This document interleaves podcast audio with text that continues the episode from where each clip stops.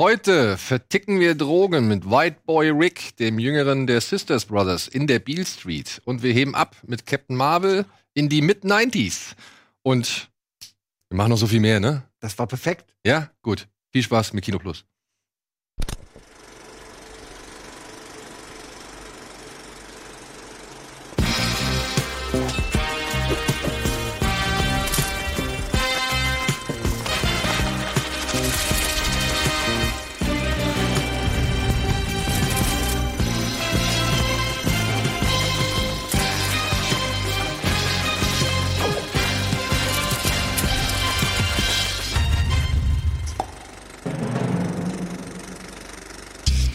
Gorilla Walker heißt der, ne? Äh, heißt Ja, offiziell Heavy Assault Walker. Ja, aber ist, glaube ich, insgeheim, oder?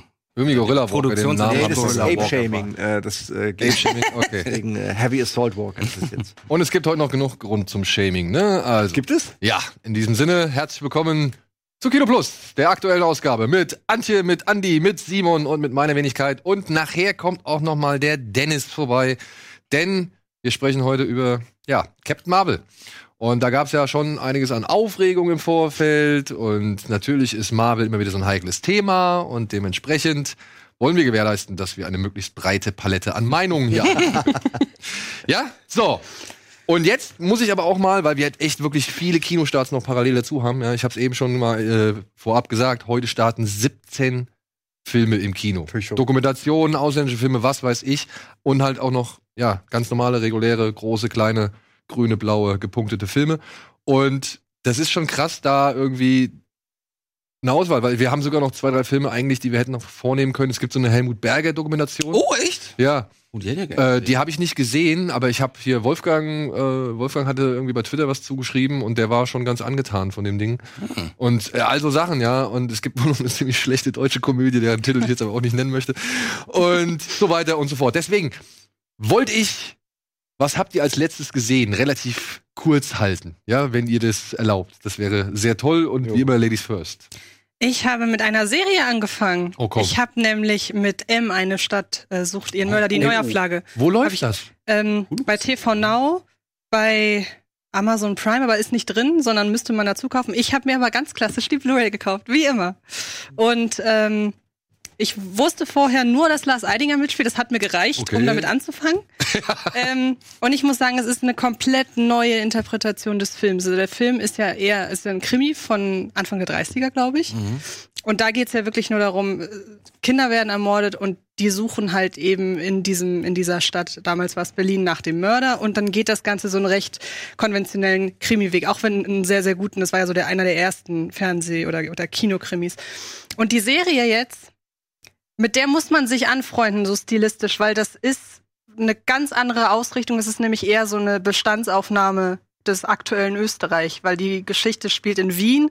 Und wenn man guckt, wer das gemacht hat, ich weiß den Namen gerade nicht, aber der hat äh, viel mit Josef Hader gemacht. Ah, Und ähm, das ist sehr skurril, das ist sehr entrückt, das geht teilweise schon so in eine Lynch-Richtung und zwar auch also mit direkten Bezügen. Also Musiken sind von Lynch teilweise beispielsweise. Okay. Und das ist, also ich würde es jetzt nicht als spannend im klassischen Sinne bezeichnen, im klassischen Krimi-Sinne, sondern es ist einfach nur sehr, sehr atmosphärisch.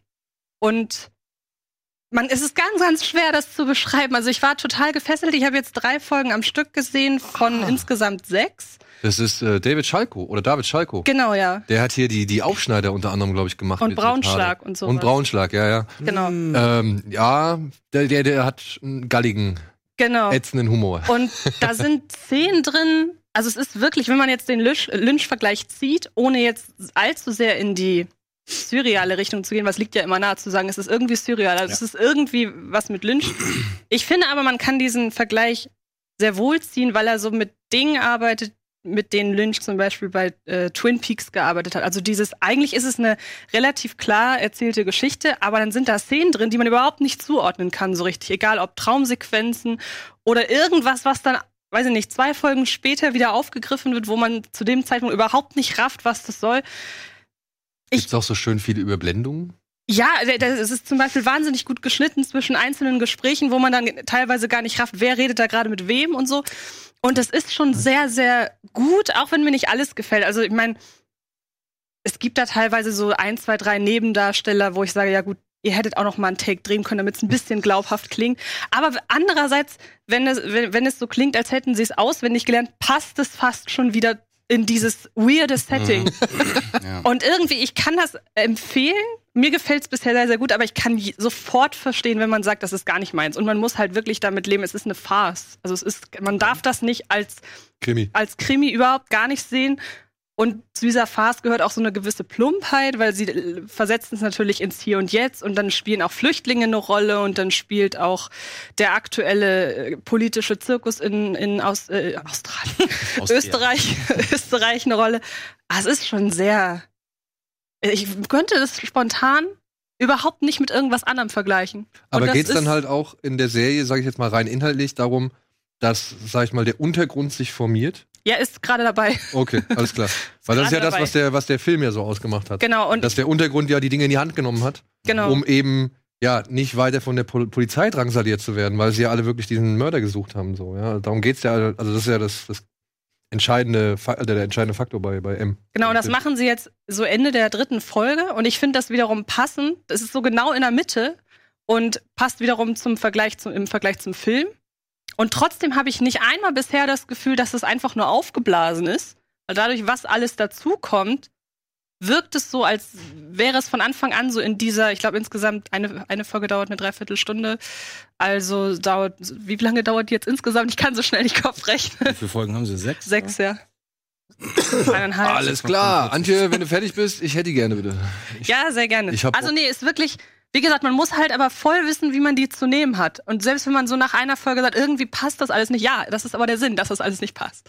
Mhm. So, also, Es klingt jetzt nicht, als wäre es für Fans des Originals, oder, sondern Hm. eher für.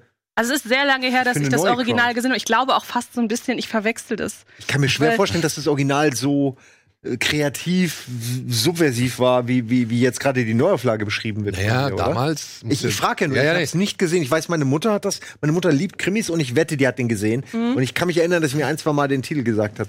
Also Aber ich meine, ich habe den, crazy kann es nicht gewesen sein. ich meine, wir haben den in der Schule geguckt. Allerdings könnte es sein, dass ich den Film mit Es geschah am helllichten Tag verwechsel. Mhm. ja. Das ist natürlich. Welchen? Der mit Fröbe? Ja, genau, den, den Schwarz-Weiß-Film. Aber ich könnt, es könnte auch vielleicht auch nicht. Aber ist ja auch egal. Jedenfalls, ähm, was ich bisher so gelesen und recherchiert habe, es entfernt sich halt komplett. Also es gab zum Beispiel in den 30ern, es gab ja keinen Subplot rund um Flüchtlinge und so weiter und um Politik und um Fake News, wie sich das gegenseitig beeinflusst und so weiter. Das gab es zum Ja, damaligen klar. Zeitpunkt nicht. Und ich dachte halt erst, das ist gerade richtig plump, dass ihr eine Serie aufzieht und wirklich so alle aktuelle Themen da irgendwie reinschmeißt, damit auch jeder irgendwie bedient ist und damit jeder rafft, okay, das ist gerade Gesellschaftskritik, aber dafür ist dann wieder der Regisseur. Und der genau weiß, wo er da so den Finger in die Wunde stechen muss. Also ich, ähm, ich, ich spreche eine Empfehlung aus mit der Einschränkung, wenn es euch nicht gefällt, dann kann ich es voll verstehen.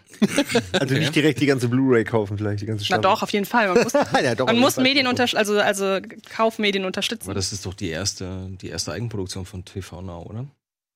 Das ist ja eigentlich nur ein, ähm, das, unterstützende App für, für diverse Fernsehsender, wo man dann einzelne Folgen nochmal gucken kann oder, oder gegen Kohle dann. Also ich meine, sie haben, die haben ja alles auf der Berlinale vorgestellt und haben im Vorfeld so alles auf TV Now irgendwie beschränkt und gesagt, so wir, wir stellen die da online jetzt. mhm. Und ich meine, die konnte man halt eben, man konnte die ganze Staffel eine Zeit lang da gucken. Und jetzt, ich habe gestern extra geguckt, weil ich wusste, dass die Frage kommt, wo man das sehen kann. Und ich habe gestern gesehen, dass man es bei TV Now und Amazon Prime nicht mehr umsonst bekommt. Oder Amazon Prime glaube ich noch gar nicht, aber zumindest bei TV Now nicht mehr umsonst bekommt. Da Hm, muss man halt, okay. muss man halt bezahlen. Interessant, vielleicht gucke ich da doch nochmal rein. Ich will das sehen. Ich Mhm. bin gehuckt. Moritz bleibt treu dabei, Lars Eidinger mit dabei, Bela B. sehe ich hier und Udo Kier. Ja, und, und ja, das passt total. Also wenn man sich mal die Art der Schauspieler so durch ist, die ja auch gerne in so exzentrischen Rollen besetzt werden, das ist alles schon sehr, sehr gut also wenn durchgeplant. du, wenn du so Udo Kier da im Cast hast, dann weißt du eigentlich. Udo was- Kier im du erwarten Fuchsmantel. ja, Mantel, der die ganze Zeit Fotos macht Ich- und Hm. kaum spricht. Der wird auch nicht Okay. älter, ne? Udo Kier ist Nee. mir aufgefallen. Der ist schon seit Der war schon 25 immer Jahren, sieht der immer gleich aus. Ja, Andi, Ich habe nicht so viel geguckt. Also ich habe viel geguckt. Idiocracy hast du geguckt. Ich habe Komm. ja, ich habe gestern noch mal ganz viel geguckt. Ja, stimmt, gestern. Ähm, ja, ich habe Idiocracy geguckt, hat mir wieder sehr gut gefallen. Mir sind mir wieder diesmal komplett andere Sachen aufgefallen. Falls es jemand nicht kennt, Idiocracy unbedingt mal gucken. Super Film. Äh, mittelmäßig intelligenter Soldat, wird eingefroren, wacht 500 Jahre in der Zukunft auf und die Zukunft ist genauso, wie man es befürchten würde, wie sie ist, nämlich total verblödet. Weil die ganzen dummen Leute alle wie die, wie die Kanickel sich vermehren und die Intelligenten in Anführungsstrichen, ja, gibt ja so viel zu beachten und zu be- überlegen und die Zeit ist nicht richtig. ja, Aber allein der Anfang Terry Crews als Präsident. Ah, ist äh, gut. Camacho, Da oder? ist Wie mir das Camacho? Ich weiß es nicht mehr, aber so Ja, ich glaube Camacho. Ey, wie er ein, wie er einfährt auf, auf seiner Harley und vor diese riesen Äh, Terry Crews, bevor er wirklich populär war. Ja. Das war, das war, da ist er mir das erste Mal richtig aufgefallen. Ich so, wer ist denn das für ein geiler Typ? Habe ich LA 92 nochmal geguckt. Einfach Noch wegen mal. der, wegen der guten Laune nochmal. Ja. Das ist echt hart, ey. Da ist mir aufgefallen, wie gut er geschnitten und bebildert ist. Es gibt ja keinen Voice-Over. Es gibt keine Talking Heads. Es ist alles nur Material aus den Medien und aus von, von, von irgendwelchen, irgendwelche B-Rollen von, von Kamerateams, die da waren und so. Und ich, wie, jedes Mal, ich habe den ja schon einmal gesehen. Diesmal war es auch wieder so. Ich war gestern auch wieder kurz davor auszumachen, wenn diese elendlange Szene da auf dem Highway stattfindet, da mit dem Trucker und so, wo du denkst, so, Alter, bösartiger und fieser geht's eigentlich gar nicht. Ähm, da denke ich jedes Mal, ich muss ausmachen. Ich habe mir auch gestern durch noch Notizen gemacht, aber wir haben jetzt eh keine Zeit. Naja, komm, also, wenn du dir Notizen hab gemacht hast. manchmal denkt man, das ist, ach so, manchmal denkt man sogar, dass es inszeniert ist, aber ist es natürlich nicht. Oh! Ist euch aufgefallen, dass am Anfang von ähm, Dawn of the Dead, dem Remake, ne, da gibt's ja dieses geile Intro mit The Old Johnny Man Cash. Comes Around, genau. Da sind ja ganz viel so Stock-Footage. Ja, ja. Da ist ganz kurz eine Mauer, die umfällt, auf eine Straße fällt und dahinter kommt so ganz viel Rauch. Das war aus, das ist das Rohmaterial gewesen von, von den Unruhen. Krass. Ich dachte immer, das wäre, was weiß ich, Mittlerer Osten irgendwo Alarm, aber ja, gut, irgendwoher werden sie es haben, ne? das stimmt. Keine Ahnung. Oh, Dawn of the Dead gibt's auch, glaube ich, gerade ist auf Netflix nochmal hochgeladen worden jetzt oder vor einiger Zeit wieder neu erschienen. Ja? Also, Ah, der ist geil. ich mag den auch, das Remake. Ja, gerade der Anfang, der ist so irgendwie. Ach so, und dann ist mir noch aufgefallen, ähm, dass es eine ganz wichtige Szene gibt, die ich vorher ganz vergessen hatte. Da steht eine Frau irgendwie so völlig hoffnungslos auf der Straße, macht sie die Arme breit so, This is America! This is America! This is America! This is America! Und ich so, hm. Ich vermute mal, das war auch mit die Inspiration für den Song letztes Jahr. Könnte ich mir gut vorstellen, weil das war so ein klares, symbolisches, eindeutiges Bild. Und das ist bestimmt in Amerika bekannt, dieser, Ja, aber- das, oder dass es damit assoziiert wird mit dieser Frau, könnte ich mir Ich vorstellen. meine, der ganze Song spielt ja, oder beziehungsweise das Video Mit allem, spielt ja, ja, ja, der ja, spielt ja komplett von vorne bis hinten. ganz Aber ich mir berühmte, sag ich dass mal, das- Hm? rassistisch motivierte Gewalttaten irgendwie. Ja, ja, ne? klar, logisch. Ja, oder auch auf hier, wie am Anfang. Das, das ist ja schon so Diese geil bei, Pose, bei, meinst du? bei Donald Glover. Nee, wenn er, auch, Ja. wenn er am Anfang so ankommt und dann dieses Gesicht so verzieht, ne? Ja, das ist Das halt ist die dieser Karikatur. Onkel Ruckus, Genau. oder wie der heißt. So auch Ja. so, ein- so ein Ja. ganz. Ja, das auch, meine ich, und auch diese Pose, wie er da, genau, Ja, das ist genau, exakt wie, also, aber der Typ macht ja auch nur solche Hast du, versteckten. aber du hast Atlanta jetzt mal gesehen? Ähm, ich habe angefangen, ich habe es noch nicht wirklich richtig geguckt, äh, aber ich will's gucken. Muss man hab- machen, ist echt eine tolle Serie. Ich höre das ja nur und ich meine, ich bin eigentlich Fan auch von so, ja, von, von seiner Art, Das ist weird. äh, das, finde ist, das, ich, das Geschichten ist so. Weirdo, Weirdo-Serie ist das. Ja, mit es viel verstecktem Kram oder mehr, mehr Ja, Layer. ja, da fährt auch, da fährt auch mal ein unsichtbarer Auto, äh, ein unsichtbarer Wagen fährt plötzlich Leute um. Und so. Aus dem Nichts.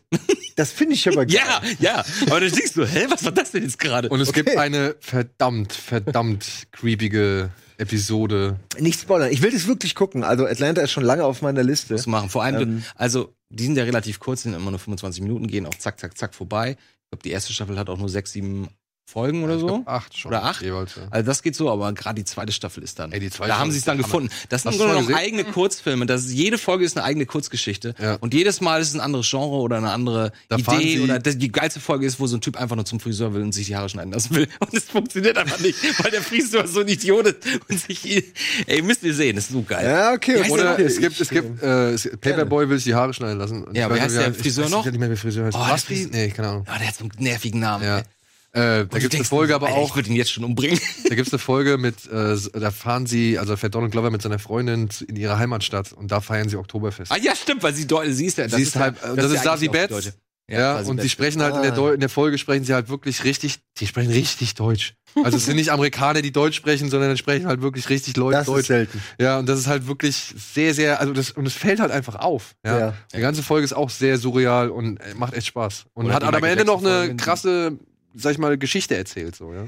Ich bin wahnsinnig froh, dass die ganze Cast aus, äh, aus, aus äh, Viva die haben's Serie geschafft hat. Äh, Dass die es alle mehr oder weniger geschafft haben, sind alles gute Leute. Ja, ja. Ich meine, da hast du auch nur Star States mittlerweile dabei. Da hast du, hast du halt Donald Glover, hast du Sassy Betts, Da hast du hier den Paperboy-Vogel, dessen Namen mir gerade einfach, der auch ganz gut reingelaufen Brian Tyree Henry, der jetzt auch schon hier in Da hast du tausend Filmen Keith auftritt. Stanfield Genau. als den, den, den Kifferkumpel. Und ich finde nur, es ist so eine angenehme Stimmung, weil das ist halt alles so unaufgeregt. Das ist alles so ruhig. Und auch wie die miteinander reden, das ist halt eher so total authentisch, weil alles gelangweilt und so. Ist irgendwie, Aber auch immer ja. anders, als man es glauben mag. Ja, ja, genau. Also Simon, Ich bin Ja, verkauft. Ich hab Bock. Ich will's Na, ich, ähm, was ja. hast du zuletzt gesehen? Ja, das ist ein bisschen blöd, weil die Filme, die ich zuletzt gesehen habe, sind genau die Filme, über die, die wir heute auch äh, reden werden. Ich habe so, hey, äh, High AI gesehen, weil mich Ja, das Thema natürlich sehr interessiert. Da quatschen wir gleich noch drüber. Ähm, und mit 90s von hier Jonah Hill, das Regie- und Autorendebüt. Ja. Oder hat er vorher schon mal was gemacht? Nein, Nee. nein, nein, ist ein Debüt. Äh, was natürlich geil ist, weil ich war früher cooler Skater. Mhm. Äh, viel cooler als du, Andy. So cool Natürlich. kannst du gar nicht gewesen sein, wie ich war. Äh, und das war, ist mein Leben. Das ist Mhm. mein Leben, was da. Wirklich. Okay, und dann würde ich sagen, machen wir kurz Werbung und dann erfahrt ihr, wie Simons Leben aussieht. Genau so. Guck mal, er lernt, ey.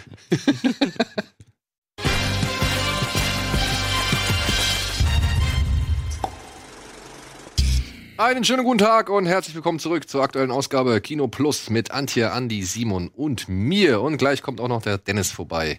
Denn wir wollen heute unter anderem über Captain Marvel reden. Aber vorher reden wir über alle anderen Kinostarts.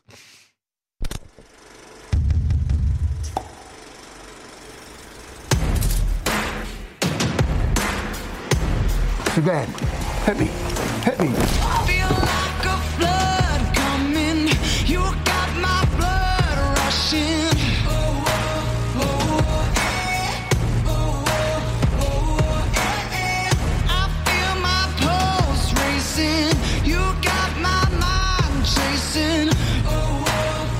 Each of you ladies report who you are, where you're from, and why you're occupying a place at Harvard that could have gone to a man. I'm at Harvard to learn more about his work so I can be a more patient and understanding wife.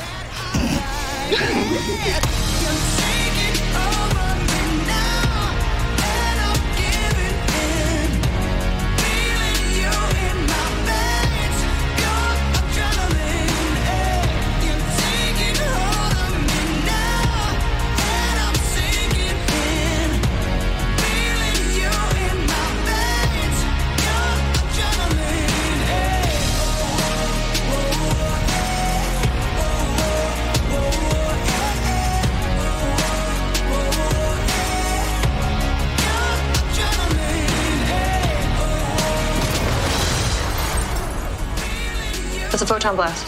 And How Scroll cannot do that? I'm just supposed to take your word for that.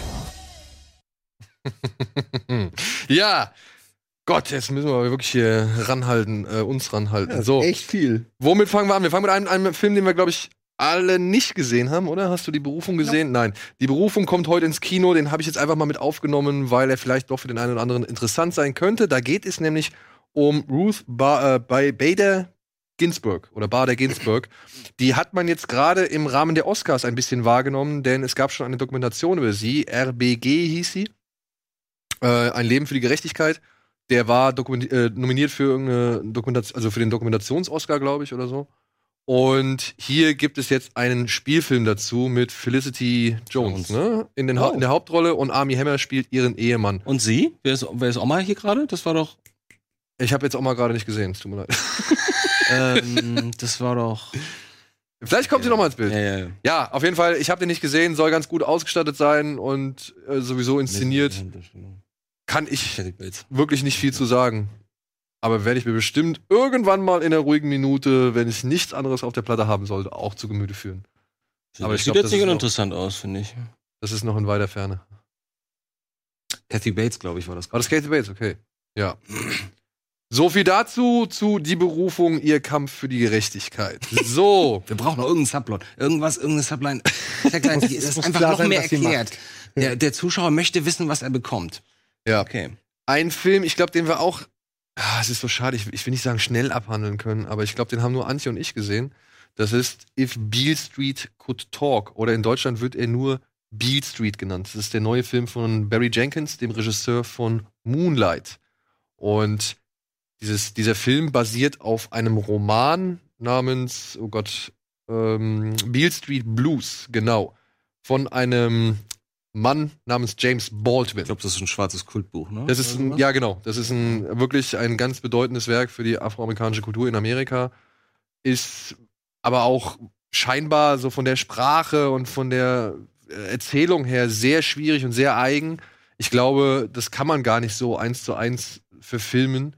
Aber Barry Jenkins hat einen Film daraus gemacht, der wirklich, ey, der ist wunderschön. Ich kann es nicht anders sagen. Er ist, ist toll, toll in Szene gesetzt. Er hat so ganz, wie soll man sagen, so ganz traumartige Sequenzen irgendwie, also auch so, oder traumartige Bilder drin, die halt wirklich fast schon einfach stillstehen, die, die man rausnehmen könnte und sich irgendwo an die Wand hängen könnte, so, ja. Also, äh, der ist sehr auf eine, äh, genau wie Moonlight, ist der sehr auf eine Ästhetik bedacht, so, ja, die halt fernab von irgendwie dem krassen Realismus Mhm. ist, der eigentlich, um den es eigentlich in diesem Film geht. Denn es geht hier um ein junges Pärchen, ein afroamerikanisches Pärchen.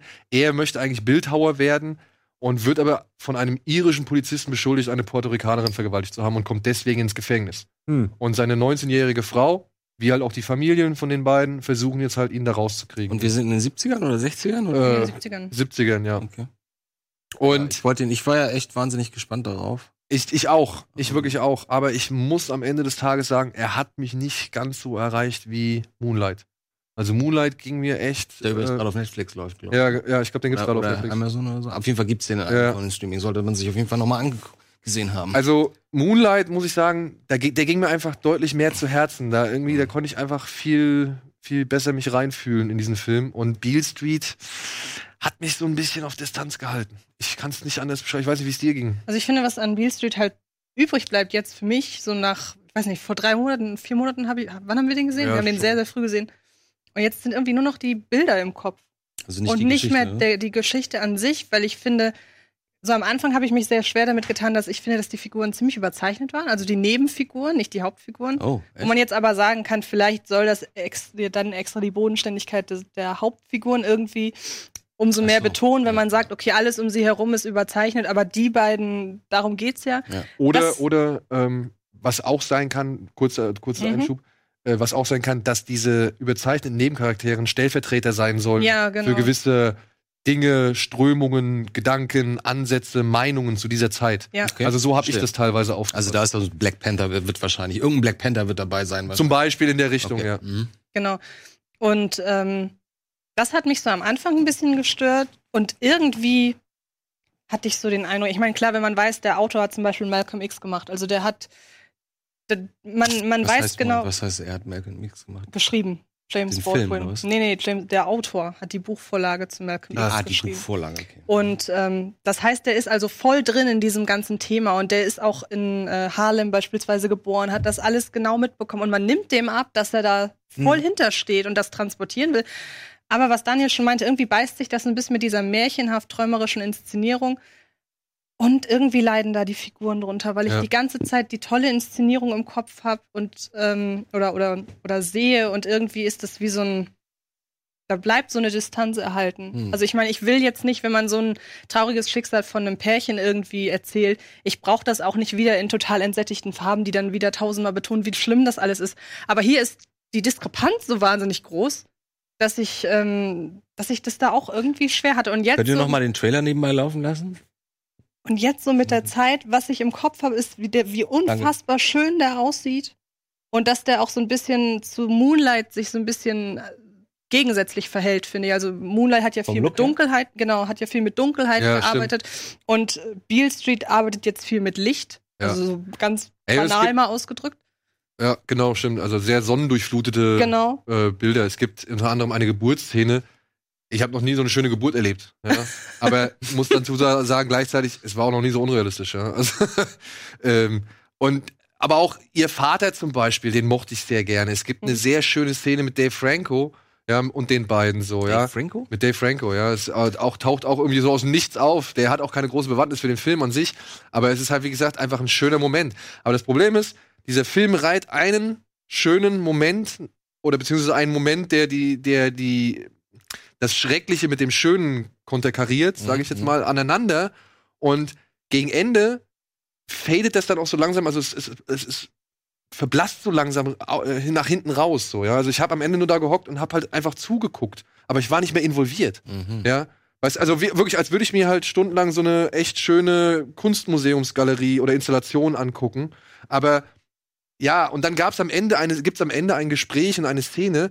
Da waren, weiß ich noch, nach dem, nach der Pressevorführung, da waren Kollegen, die haben da Sachen drin gesehen, die habe ich nicht drin gesehen. Also die habe ich wirklich einfach nicht darin gesehen. Und das finde ich halt zum einen spannend. Da würde mich mal interessieren, was Leute halt nach dem Film Mhm. sagen, wie sie gerade das Ende wahrgenommen haben. Ich muss sagen, es war so ein bisschen zu vage. Es ist, ist alles so, alles so diffus irgendwie. Also es, es hat, ich, ich konnte es nicht richtig greifen.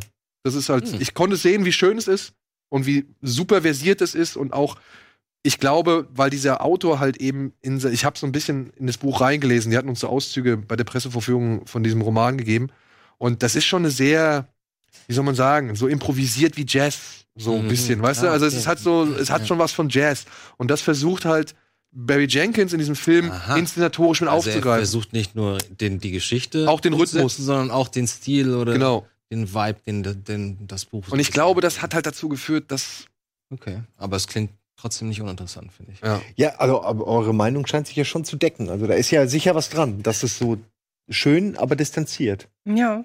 Schönheit Also ich- hinter, hinter Glas. Also ich war bei Moonlight mehr involviert in die Geschichte als hier. Ja. Es fällt auch schwer natürlich, sich dem Charme Ja. und der Das Und das ist ja halt wirklich, das ist eine tragische Liebesgeschichte, ne? Ich will das gar nicht runterspielen, so, aber Mhm. ist, Moonlight, wie gesagt, ist mir einfach mehr ans Herz gegangen und mehr ans Herz gewachsen als Beale Street. aber aufgrund der Bilder trotzdem gucken. wenn Aber ich das so wirklich, richtig- also den kann man wirklich im Kino sich angucken. Das ist kein schlechter Film, das will ich gar nicht sagen. Ich will einfach nur sagen, dass er mich nicht so nachhaltig beeindruckt hat wie ein Moonlight. Was würdest du denn sagen, wenn, wenn du nicht wüsstest, dass der Regisseur vorne, vorher Moonlight gemacht hat? Ja, das ist eine blöde Frage, ne? Ja, stimmt. kann, also kann ich ja nicht. Ich meine, ich weiß, dass der Moonlight gemacht hat. Ja. Und ich weiß, ich habe auch mit dem, ich hatte ja mit äh, Ach, Moonlight ein mit ihm Interview gesprochen. Ähm, Ja, und Der war deswegen, so wahnsinnig nett, ne? ey, so, so ein netter, eloquenter und intelligenter Mann, so, Mhm. ja, also wirklich. Und äh, dementsprechend, ja, ich, ich respektiere und verstehe alles, was er da gemacht hat. Es, es hat mich nur halt diesmal einfach nicht. Vielleicht fällt uns auch so ein bisschen der Zugriff oder der Zugang zu einem Thema, was, was in dem, im schwarzen Amerika der 60er, 70er Jahre spielt. Ne? Das- Oder wo wir, wenig, Amerika wo wir natürlich aus Fall, Interesse ja. schon, oder ich zumindest zum, beispielsweise aus Interesse schon lange mich mit beschäftige. Aber es ist was anderes, wenn deine Familie das quasi, oder wenn du Alle. Leute kennst, die in den 70ern in der Bronx gewohnt ich meine, wir haben, sind Harlem. definitiv nicht Zielgruppe, weder für den Ja. Roman noch für Ja. den Film, aber ähm, heißt ja nicht, dass man nicht. Nee, Also aber weiß- nichtsdestotrotz kann man sich den angucken. Ja, natürlich. Ja, ja. Allein schon, um ein bisschen Background vielleicht auch zu bekommen. Ja, oder nur die, natürlich. die, die, die, die Stimmung ähm, vielleicht mal aufzugreifen. Genau. Ne? James Baldwin hat sogar gesagt, dass zur Vorlage dieses Romans ein Schicksal in seinem Freundes- oder Bekanntenkreis irgendwie diente, von dem er sich hat inspirieren lassen. Also wie sehr jetzt die Vorlage an wirklichen wahren Ereignissen ist, weiß ich nicht. Zumindest ist da eine Inspiration da. Von wann Und- ist denn das Buch? Boah, das ist, ähm, Ich meine, ist das auch aus den 70ern? Oder ist ja, das das ist 1974. oh. Oh, mein Und, aber das Ding ist halt, das, was da jetzt geschildert wird, ne, das kann man auch perfekt auf Freude übertragen. Also wirklich, es ist halt einfach ein Spiegelbild. ich meine, deswegen. das der momentanen Situation. auch, ja. Ist ja, ja. Also viele von den Filmen haben ja im Ja. Moment diese Themen. Ne? Also es ist ja schon fast ein Ja. bisschen too much äh, für meinen Geschmack. So, Klar, man, äh, bei 17 Filmen kann man sich natürlich wirklich die aussuchen. Aber es ist krass, wie das, wie das gerade so, wie präsent dieses Thema Mhm. immer, immer noch ist und wahrscheinlich auch noch bleiben wird. Ne? Ja. Ja. Heftig, ey.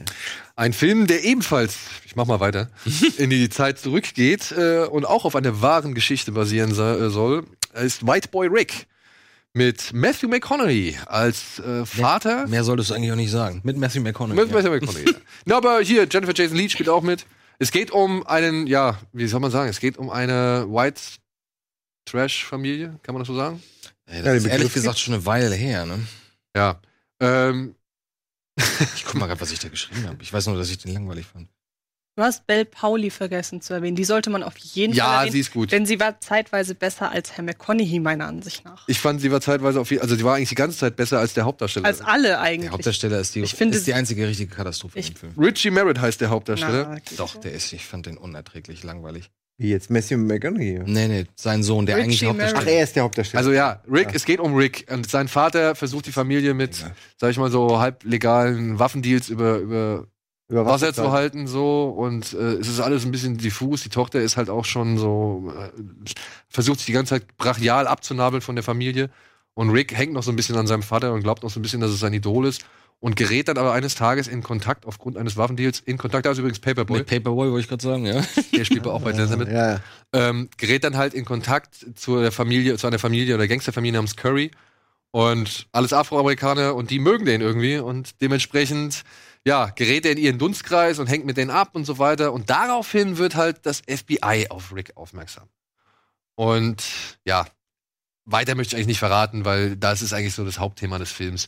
Und was dann passiert. Ich finde, das klingt immer alles wie, oh, das ist bestimmt ein unterhaltsamer, ein guter Film. Wenn der Hauptdarsteller nicht so schwach ist. Der Hauptdarsteller, man muss es leider sagen, der Hauptdarsteller ist eigentlich mit die, der größte Schwachpunkt. Plus, plus der Film macht es seinem Publikum ein bisschen schwierig, denn ich finde, er gaukelt ihm zu lang die ach so coole Gangsterwelt vor. Ich weiß noch, wir haben irgendwie darüber gesprochen, dass das Mitleid sich am Ende so in Grenzen hielt. Ja, man hat den Eindruck, die Macher gehen, dem, gehen der Hauptfigur voll auf den Leim. Ja. Ja. Also ich meine, ähm, jetzt kann man am Ende drüber streiten, ob, also das ist ja wirklich, was eben gerade soll, auf einer wahren Geschichte basiert, äh, basiert wirklich auf einer wahren Geschichte. Ähm, Ja, jetzt, hast du, jetzt hast du gesagt, mehr willst du nicht erzählen, aber ich müsste jetzt auf das eingehen, was noch passiert. Ist jetzt die Frage. Also sagen wir so, der Film befasst sich nun mal mit einer Figur, die mal etwas Illegales getan hat. Mhm. Und am Ende ist halt die Frage, wurde er zu hart bestraft oder nicht? Und der Film geht da einen Weg, von dem ich sage, also er nimmt eine Position ein, mit der ich überhaupt nicht zufrieden bin. ja, das stimmt. Weil die ganze Art, wie der geschnitten ist, worauf das hinausläuft, wie er dann mit Texteinblendungen und so arbeitet, das ist alles dafür gemacht, damit man eine, best eine bestimmte Meinung einnimmt. ja, Und das finde ich sehr, sehr Ja, schwierig. es ist schon. ist auf jeden Fall nicht glücklich gelöst. Der Film ist dabei, unter. wobei mich dabei interessieren würde, wenn der Hauptdarsteller ein, ein guter gewesen wäre. Der ein richtig. ich fand den nicht so schlimm, ehrlich gesagt. Aber ich egal. habe schon auf Aber genug jetzt gedacht, im. Gegensatz zu seiner Schwester und Matthew McConaughey. Also gerade wenn du Matthew McConaughey da sitzen hast, dann hast du natürlich ein Problem. Und Matthew McConaughey hat ein paar, also es gibt ja so ein paar Szenen zwischen den beiden, also zwischen Rick und seinem Vater. Da, da dreht ja Matthew McConaughey wieder mal richtig gut auf, so, ne? Also, ja, die, aber dieses Aufdrehen ist ja. gar also nicht, auch. Ist ja gar nicht die Aufgabe von. von also, ich habe es so wahrgenommen, als würde Richie Merritt mit Absicht sehr zurückgenommen spielen, was es für mich umso erstaunlicher macht und trotzdem aber glaubhaft behält, dass er sich in dieser Welt zurechtfinden kann. Also, obwohl das so ein unscheinbarer und zurückgenommener Typ ist, kriegt das irgendwie mit, dass die Leute in der Welt, in der Gangsterwelt ihn mögen. Und das hat für mich funktioniert. Hm. Ja, Ich finde okay. auch diesen Teil der Geschichte, das ist natürlich auch so ein bisschen Wunschdenken, ne? Dass du bist du der kleine schwarze Junge und dann lernst Weiße du die, äh, der kleine weiße, der kleine weiße Junge und dann lernt er die, die coolen schwarzen Gangster in den 80ern kennen und die finden ihn cool, nehmen ihn mit und dann wird er plötzlich zu so einem Drogenbaron. So. ähm, Klingt wie ein Das- pubertärer. ja, das, und das, und das, Ja. und das klingt gut und deswegen hatte ich auch wirklich Lust drauf. Wie gesagt, ich habe mich nur nicht wirklich leicht getan mit dem Hauptdarsteller. Ich muss find mal auch- sagen, ich finde jetzt auch, als jemand, der nur den Trailer gesehen hat, dass der Typ nicht eine Unze Charisma hat, wenn ich das mal so das, sagen darf. der, der Gesichtsausdruck, den ihr in dem Trailer gesehen Hat er das immer. ist, das ist der, er den ganzen Film über. Ja, aber auch wer ihm die Frisur gemacht hat, gehört einfach. Naja, das ist 80er. Ja, na, ich will ihn Die ja trotzdem. ja Friseur ich will, leisten. Mir geht's darum, ich will ihm nicht ins. Gesicht hauen, wenn ich ihn sehe. Äh, Und der hat so ein punchable Face. Schon, ne? Ähm, Tut mir leid, das ist einfach ein, ein Urinstinkt. Das ist nicht, kommt nicht von mir, der kommt aus dem Rückenmark von vor zwei Millionen Jahren. Aber dadurch ist I wanna punch him. aber dadurch ist doch die, ist doch die Fallhöhe viel größer. Wenn das jetzt so ein Typ wäre, zwei Meter, na, okay. 1,80 groß. Ich sehe schon, welche äh, Eins Nein, Fantasien aber hier wenn das jetzt so ein werden. 1,85-Typ ist, der schon mit 15 voll die Muskeln und so weiter hat, Ich bin 1,84. Ist auch gelogen. äh, ja. ähm, dann wäre das doch was ganz anderes. Und so haben wir halt wirklich eine Fallhöhe zu sagen, ey, der Typ hat es geschafft. Und ich muss aber gesagt, ich Nein, muss aber- gestehen, ich habe mir die Vorlage nicht angeguckt. Ich weiß nicht, huch, ich weiß Es gibt auch noch eine Doku zu der, zur Originalgeschichte, die wollte ich auch noch mal sehen. Aber äh, tut mir leid, wir reden, glaube ich, aneinander vorbei. Ich meine nicht, ich rede nicht Du meinst davon. das Spiel, wie ich er meine, wie er agiert. spielt. Er kann nicht spielen, Also er kann ich- nicht schauspielern. Ich finde- der, der Typ ist, ist, ist für mich, äh, sitzt da ganz gut in dem Film, so wie er aussieht und so, alles cool. Aber ähm, der kann halt nicht spielen. Der, der weiß, in jeder Szene, manchmal hat er, der hat manchmal noch nicht mal ein Gefühl für Timing. Der fängt manchmal, da gibt es eine Unterhaltung zwischen ihm und seinem Vater, mit Matthew McConaughey, und du merkst richtig, dass jeder wartet, bis der andere was sagt, und manchmal redet er schon, obwohl er noch gar nicht die Antwort kennt. Und ah, das ist so, Alter, was macht denn der Typ da? Also ich habe manchmal dachte ich so, Alter, der wievielte Take ist es? der 40. Und die haben irgendwann gesagt, scheißegal jetzt.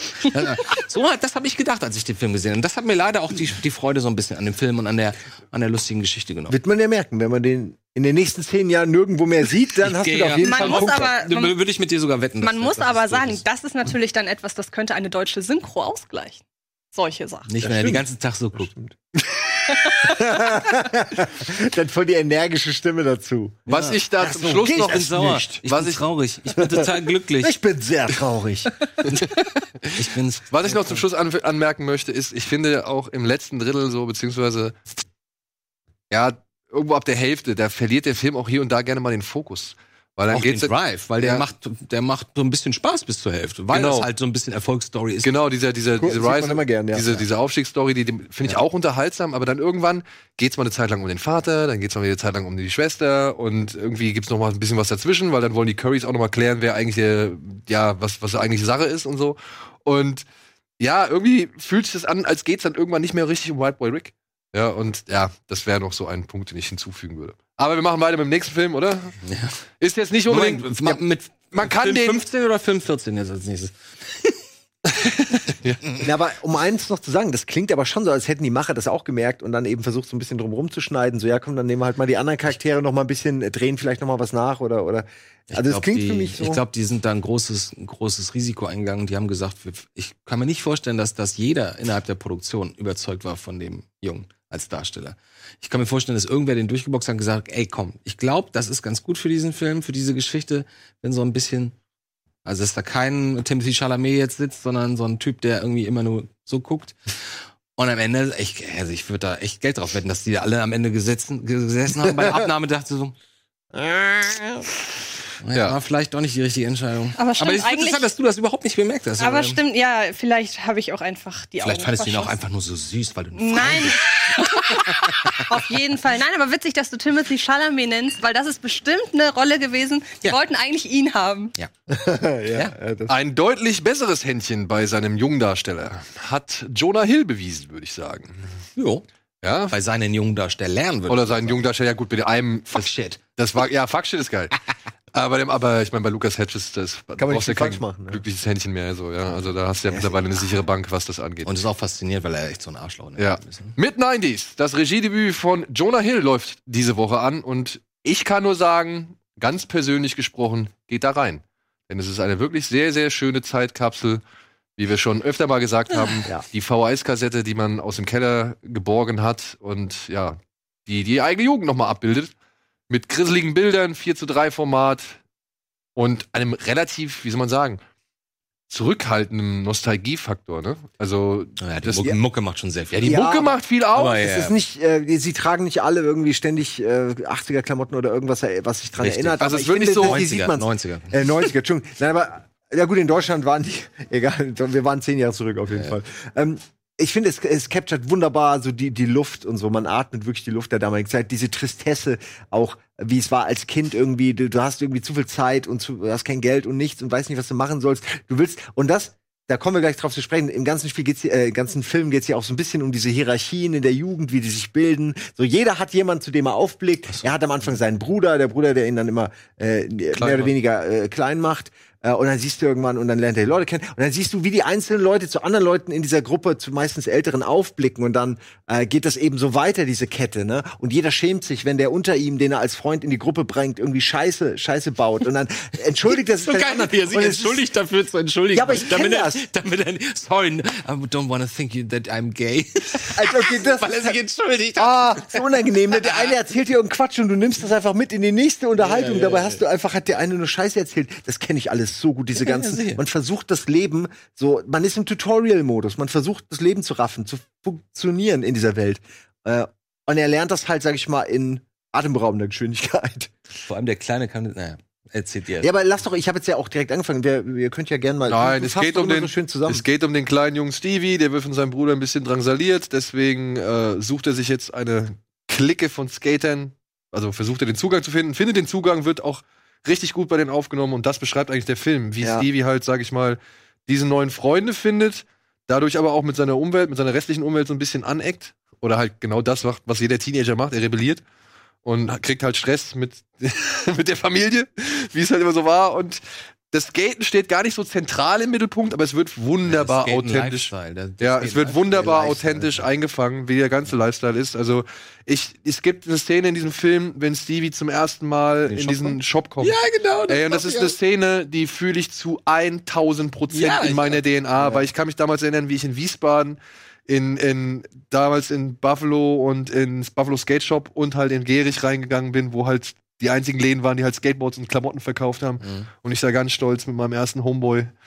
äh, Homeboy ausgerechnet. ja, was soll ich sagen, Alter? Ja, ja, so war's halt. Aber ich war klein. Bei mir war es. Titus Shop in Frankfurt und da habe ich auch mein erstes Board bekommen. Ich glaube 400 Mark hat's gekostet. 400, Unfassbar. also war Oh, der war aber teuer. Naja, es war halt, ja, naja, es ich hatte auch, ich hatte keinen wirklichen, keine Ahnung, ne, auch davon. Du nimmst sicher, dann dass halt, 400 Mark war? ich bin mir ziemlich sicher, Das dass ist- da das haben sie dich super verarscht. teuer war. ähm, naja, Moment mal, also der Shit war schon teuer, ne, die Achsen, Kugellage, alles neu, ein fettes Board, alles neu, oben noch Grip bist- Tape bist drauf, 400 dann noch diese kleinen Plastik. ne, bist du sicher? Ja, ich glaube, du ich unterschätzt weiß heute noch, wie, wie, wie, wie ein Truck kostet 39 Mark damals, ein Board hat ungefähr 120 Mark gekostet, Wheels haben ungefähr 40 Mark gekostet, äh, Kugellager haben ungefähr zwischen 15 Ja, und Da 60. sind wir jetzt schon bei Nein, 230. ja, aber wir sind nicht bei 400 und da sind wir auch durch. Grip Tape kostet 10er, so. Aber Darf ich, habe ich erwähnt, dass Titus war? Ja, nichts gegen Titus. Nein, die waren die sind fucking teuer. ja. Die sind viel zu teuer. Die haben, die, die, du hast doch gerade bestätigt, dass sie mich abgezockt haben. Sie haben die, wenn du wirklich 400 Euro, 400 Mark bezahlt hast, haben sie die abgezockt. ja, ja. Ja, Danke, Titus. ähm, nein, keine Ahnung. Ich, ich habe es so in Erinnerung. Ich bin mir nicht sicher. Ich bin, bin mir auch ziemlich nicht relevant jetzt gerade. Ist ja auch nicht relevant. Ja, du wolltest ja unbedingt darüber reden. Mein Homo. Ähm, nein, das ist so. äh, das ist einfach für mich auch die Erinnerung, als er da dieses Board bekommt äh, und es zusammengebaut das auch, wird. ich wollte gerade sagen, wie sie das auch, wird. genau, wie sie das auch wirklich Ja. ausarbeiten im Und du Schnitt. stehst daneben und, und äh, freust dich dann irgendwie damit fahren zu können und dann hast du es und kannst gar nichts. Aber du hast einfach null Ahnung davon, wie dieses Brett zu bedienen ist. Vielleicht sollten wir noch kurz hinzufügen, Leute, erwartet euch keine allzu große Story.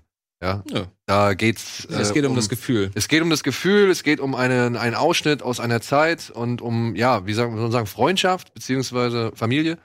Und gerade was den Bruder angeht, da hätte ich mir doch ein bisschen mehr gewünscht noch. Das, hat- das ist verlorene Chance gewesen. Ja, da hätten sie noch Den mehr Bruder erzählen hätten sie noch ein bisschen auserzählen können, den erzählen sie leider nicht so weit. Aber sie haben schon, es gibt schon diverse Punkte, wo sie auf unterschiedliche Art connecten, also wo sich Ja. auch eine Entwicklung an. Klar, ich fand Ja, auch. wenn sie zum Beispiel zusammen daddeln oder so, da gibt's doch, Ja, da, da ja. hat sich das doch schon so ein bisschen. Es ist ein geiler Moment, weil sie daddeln, aber auf der einen Seite, äh, du merkst halt, der große Bruder hasst Ja, in dem aber ihm Moment. ist es Und mittlerweile egal, ne? Ja, und ihm nur ist so Ja. so, ja, ja. Ihm ist es egal, Weil er ist ja so cool, ihn, weil er hat ja. jetzt die coolen Freunde. Ja. Und er hat gute Klamotten. Und das sagt er ihm auch. Und dann äh, kommt aber auch noch eine, dann kommt ja so ein bisschen auch die Familiengeschichte so im Subtext raus, dass eben beide von derselben Mutter aufgezogen sind, aber äh, der Jüngere natürlich, sag ich mal, mit einer vielleicht äh, äh, psychisch etwas stabileren Mutter. Und deswegen, das erklärt auch, warum die beiden so anders sind, ne, so unterschiedlich sind. Und ähm, der Ältere wirft es nicht in dem Fall dem Jüngeren vor, aber er erzählt ihm quasi durch die Blume, ey, so du bist anders groß gewachsen als ich, ne? äh, Groß Ja. geworden. Du hast quasi äh, ich habe die Scheiße gefressen und du hast irgendwie äh, quasi kriegst den Sonnenschein bekommen. ab. Du kriegst den Sonnenschein ab, du Arschloch. Äh, aber gleichzeitig ist er auch derjenige, der ihn immer verprügelt. Also es ist so ein bisschen, man merkt so dieses. Bruder-Ding, ne? Ähm, Wenn er die dann nachts im Bett da überfällt Ja. und Ey. zusammenschlägt, das finde ich schon es ist wirklich wie ein Full Metal Jacket oder so, einfach ja. niedergehauen. Antje hatte ja, also stand ja kurz davor, Jonah Hill zu interviewen. Oh. wir Ja. wollten ihn ja halt auch fragen, Wieso? ob, Weil also, kurz davor. Ach so, Klang ja. Ah, nichts ja. geworden. Du weil, hast- ja, weil wir wollten halt fragen, ne, welche der Schmerzen auch wirklich echt waren, weil es sind teilweise sind da Szenen drin, wo man sich gefragt hat, ey, die müssen sich doch wirklich wehgetan haben, ja, oder haben sich doch wirklich selbst Schmerzen zugefügt. Beim Skaten jetzt oder beim, bei der Prügelei? Prügelei sowieso. Okay, ja, oder auch der Claim, wenn er sich hier so, ne, also. Oh ja, die Nummer ist auch Ja. hart. Und äh, ist ja leider nichts geworden. Nein, ich, wir waren im selben Hotel. Aber dann, ist er, aber dann ist er irgendwie krank geworden und ist auch bis heute noch krank. Er wollte uns sogar noch eine Er wollte uns eine Grußbotschaft Grußbotschaft schicken. schicken. Echt? Aber alles nichts geworden. Ja, aber er hat uns ein paar T-Shirts geschickt. Hier, handgeklöppelt von Jonah Hill. Oh was? Ja, Fall, get back up. Mensch. Genau. Die könnt ihr gewinnen, Nicht, war die sind nicht angekommen. wenn ihr eine E-Mail an die altbekannte Adresse schreibt. kinoplus.rockabeans.tv mit dem Betreff Fuck Shit.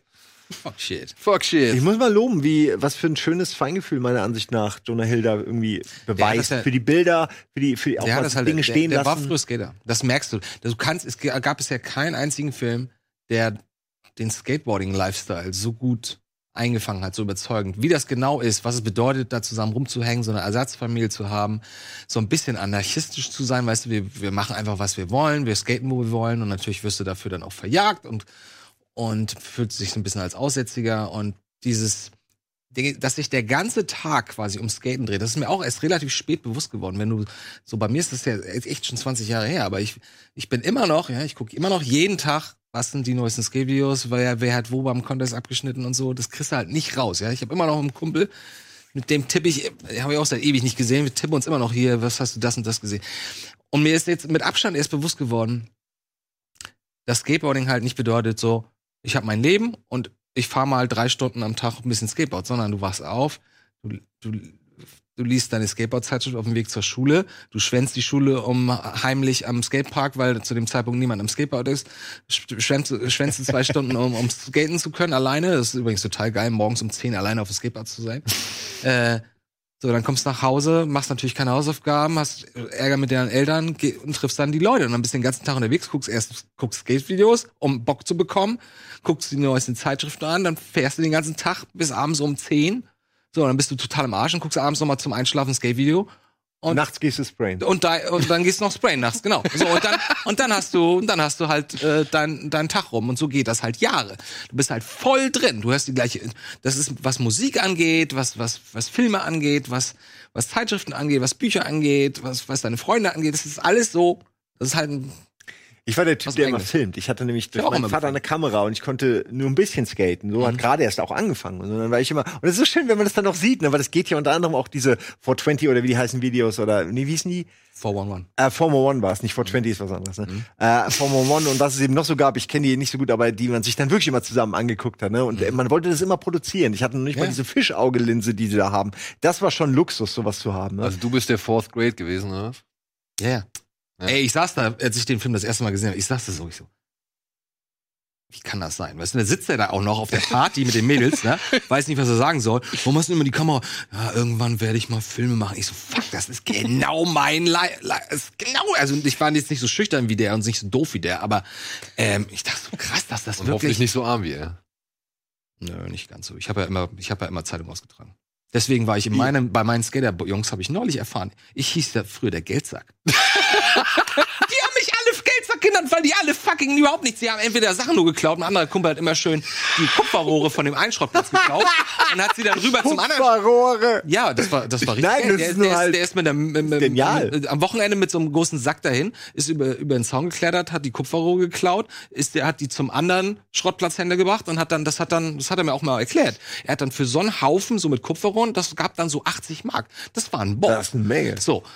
Ich weiß jetzt nicht, worauf ich gerade hinaus wollte, aber egal. Egal. Wir machen jetzt einmal kurz Werbung. Ich könnte jetzt über das Thema anderthalb Stunden. Mit 90s, guckt euch an. Auf jeden Fall von uns allen Vieren. Ja. Ja, ich wollte auch noch mal was sagen. Oh, Entschuldigung. ich wollte- ja, Als- stimmt. Wollte auch jetzt komplett hier- Es Außenstehende. tut mir leid. Stimmt. Weil ich nun mal halt in den 90ern erst geboren wurde. Also ich Ja, habe einfach aus natürlicher Sicht einfach nichts davon mitbekommen. Muss aber sagen, für mich ist der Film eigentlich so eine Art Antithese zu Kids und so weiter. Total. Weil ähm, das liebe man ich. wartet in solchen Milieustudien immer darauf, dass es alles äh, auseinanderbricht, dass sie immer weiter Mhm. den Strudel mehr oder weniger hineingezogen werden. Und das hat der Film nicht. Und das fand ich so toll. Also ich bin aus dem Film raus und habe gesagt, der umarmt einen so. Also selbst als Außenstehender. Was habe ich gesagt? Der Film umarmt einen als Zuschauer wie die Figuren, die Hauptfigur in diesem Film. Ja, Und ähm, das Und finde du ich. möchtest sie selbst auch umarmen. Ja, das Ja. stimmt. Und das- ich, äh, das, das wollte ich nur noch mal sagen, weil das. Entschuldigung. Das habe ich das wirklich stimmt, das schön ist, gesagt. Das ist auch Ja. Das mein Versäumnis. Und das ist auch, das ist auch etwas, was mir erst spät aufgefallen war. Beim Skateboarding wo gab es fast überhaupt keine. Es gab natürlich immer die arroganten coolen, ja, und die nicht so coolen, so logisch. Aber es gab halt überhaupt keine ähm, Ausgrenzung oder so. Ja? Da waren Typen, das waren irgendwie Gymnasiasten mit Brille und so, ja. Konstantin oder so, ja, egal. äh, so, die einfach wahnsinnig gut gefahren sind. Dann gab es die Typen, die kein Pfennig Geld hatten, ja. Dann gab es die kleinen, da- wir sind ja auch, auch Alter war kein egal. Das fand ich auch so interessant. Wir sind auch, als ich Anfang 20 war, wir sind auch mit Zwölfjährigen gefahren. So, da war halt ein Teil der Gang, der eine war zwölf, der andere war 22, der andere war, das ist scheißegal, so. Das war einfach Vor normal. allen Dingen, ich meine, in Mid-90s, Ab, der, unabhängig von Farben sowieso, also Hautfarben, so, das war sowieso immer egal, so. die Figur von Lucas Hedges, die ja wirklich eine Zeit lang als eine. Er ist ja jetzt kein Antagonist im eigentlichen Sinne, aber er ist schon, schon so ein bisschen. ja, so, so ein ganz kleines bisschen und trotzdem irgendwann läuft halt alles darauf hinaus, irgendwann sind sie alle wieder zusammen. Mhm. Völlig egal, was Ja. wer mal gemacht hat. Also es gibt diese Szene im Krankenhaus mit den beiden Brüdern. Ja. Also das Ja, ist ja. wirklich sehr, sehr rührend alles. Ja. Pack schlägt sich, Pack verträgt sich. Ne? Ich finde, den kann man gut mit Eighth Grade kombinieren. Das ist so ein bisschen Ja. maskuline Sicht der 90er, Oh ja, oh weibliche ja, das ist ein Sicht Beispiel. heutige Social Media. Ja. Irgendwie passt das ganz gut. Also wenn man die beiden Filme miteinander gucken sollte, hat man auf jeden Fall einen guten Abend gehabt. Da sollte man aber eher, zuerst Eighth Grade gucken. Ja, und danach auf Fall. genau. Danach mit Eighth Grade ist schon echt. So, so, wir müssen jetzt mal kurz in die Werbung gehen und melden uns gleich zurück. Ja, mit noch mindestens drei weiteren Filmen. Bis gleich.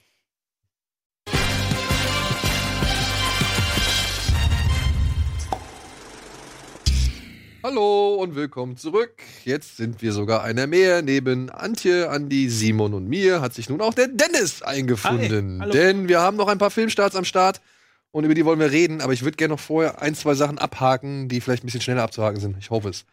Hat einer von euch hier The Sisters Brothers gesehen? Ja. Ist, der, Antje, ist das der Western? das ist der Western.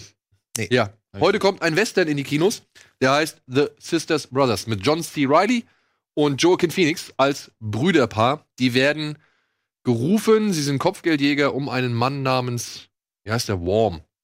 Ja, Kermit Worm, glaube ich. Äh, um einen Mann namens Worm umzubringen. Im Auftrag eines reichen Industriellen namens, den, oder den alle nur The Commodore nennen. Und dieser Commodore hatte bereits schon einen Mann losgeschickt namens Morris, dargestellt von Jake Gyllenhaal, der sollte mit Worm Kontakt aufnehmen oder den beobachten. Und dann halt die Sisters Brothers informieren, wenn sie ihn halt verhören, foltern und eben die Formel aus ihm rausquetschen sollen. Eine Formel, mit der man Gold leichter findet. Ist, er hat irgendwas erfunden, dass die Goldsuche, denn das Ganze spielt zum Boom des Gold, also zum Ah. Goldrausch. Und er hat etwas erfunden, womit halt ja das Goldschürfen etwas oder deutlich leichter gemacht wird. Der Regisseur, ja, sieht man, da, Hm, der, der Prophet-Typ. ein Prophet-Typ oder Geschmack von Rost und Knochen. Oh, der ist auch hart. Ja. Geschmack von Rosten kommen wir frustrieren, ne? Mhm.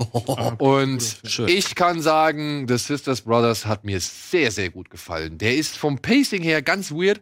Ja, der geht mal schneller, mal langsamer, mal ein bisschen ist er Das ist entspannt. doch der aus, äh, Riz Ahmed, aus äh, Rogue One, der Pilot. genau. oder? Und aus, äh, hier, wie heißt? Night The Off. Night Off. Night Night Off. Off. ah, Genau. ja. Guter Mann. Ähm, schöne Bilder, auch wenn sie digital aufgenommen sind, ist, ist ein bisschen verwunderlich. Da hätte ich mir gedacht, okay, das will er eigentlich mal analog einfangen, aber da sind teilweise echt schöne Bilder drin. Jake Gyllenhaal Was spielt so Set. gut wie schon länger nicht mehr, meiner Ansicht nach. Ist einer seiner besten Auftritte.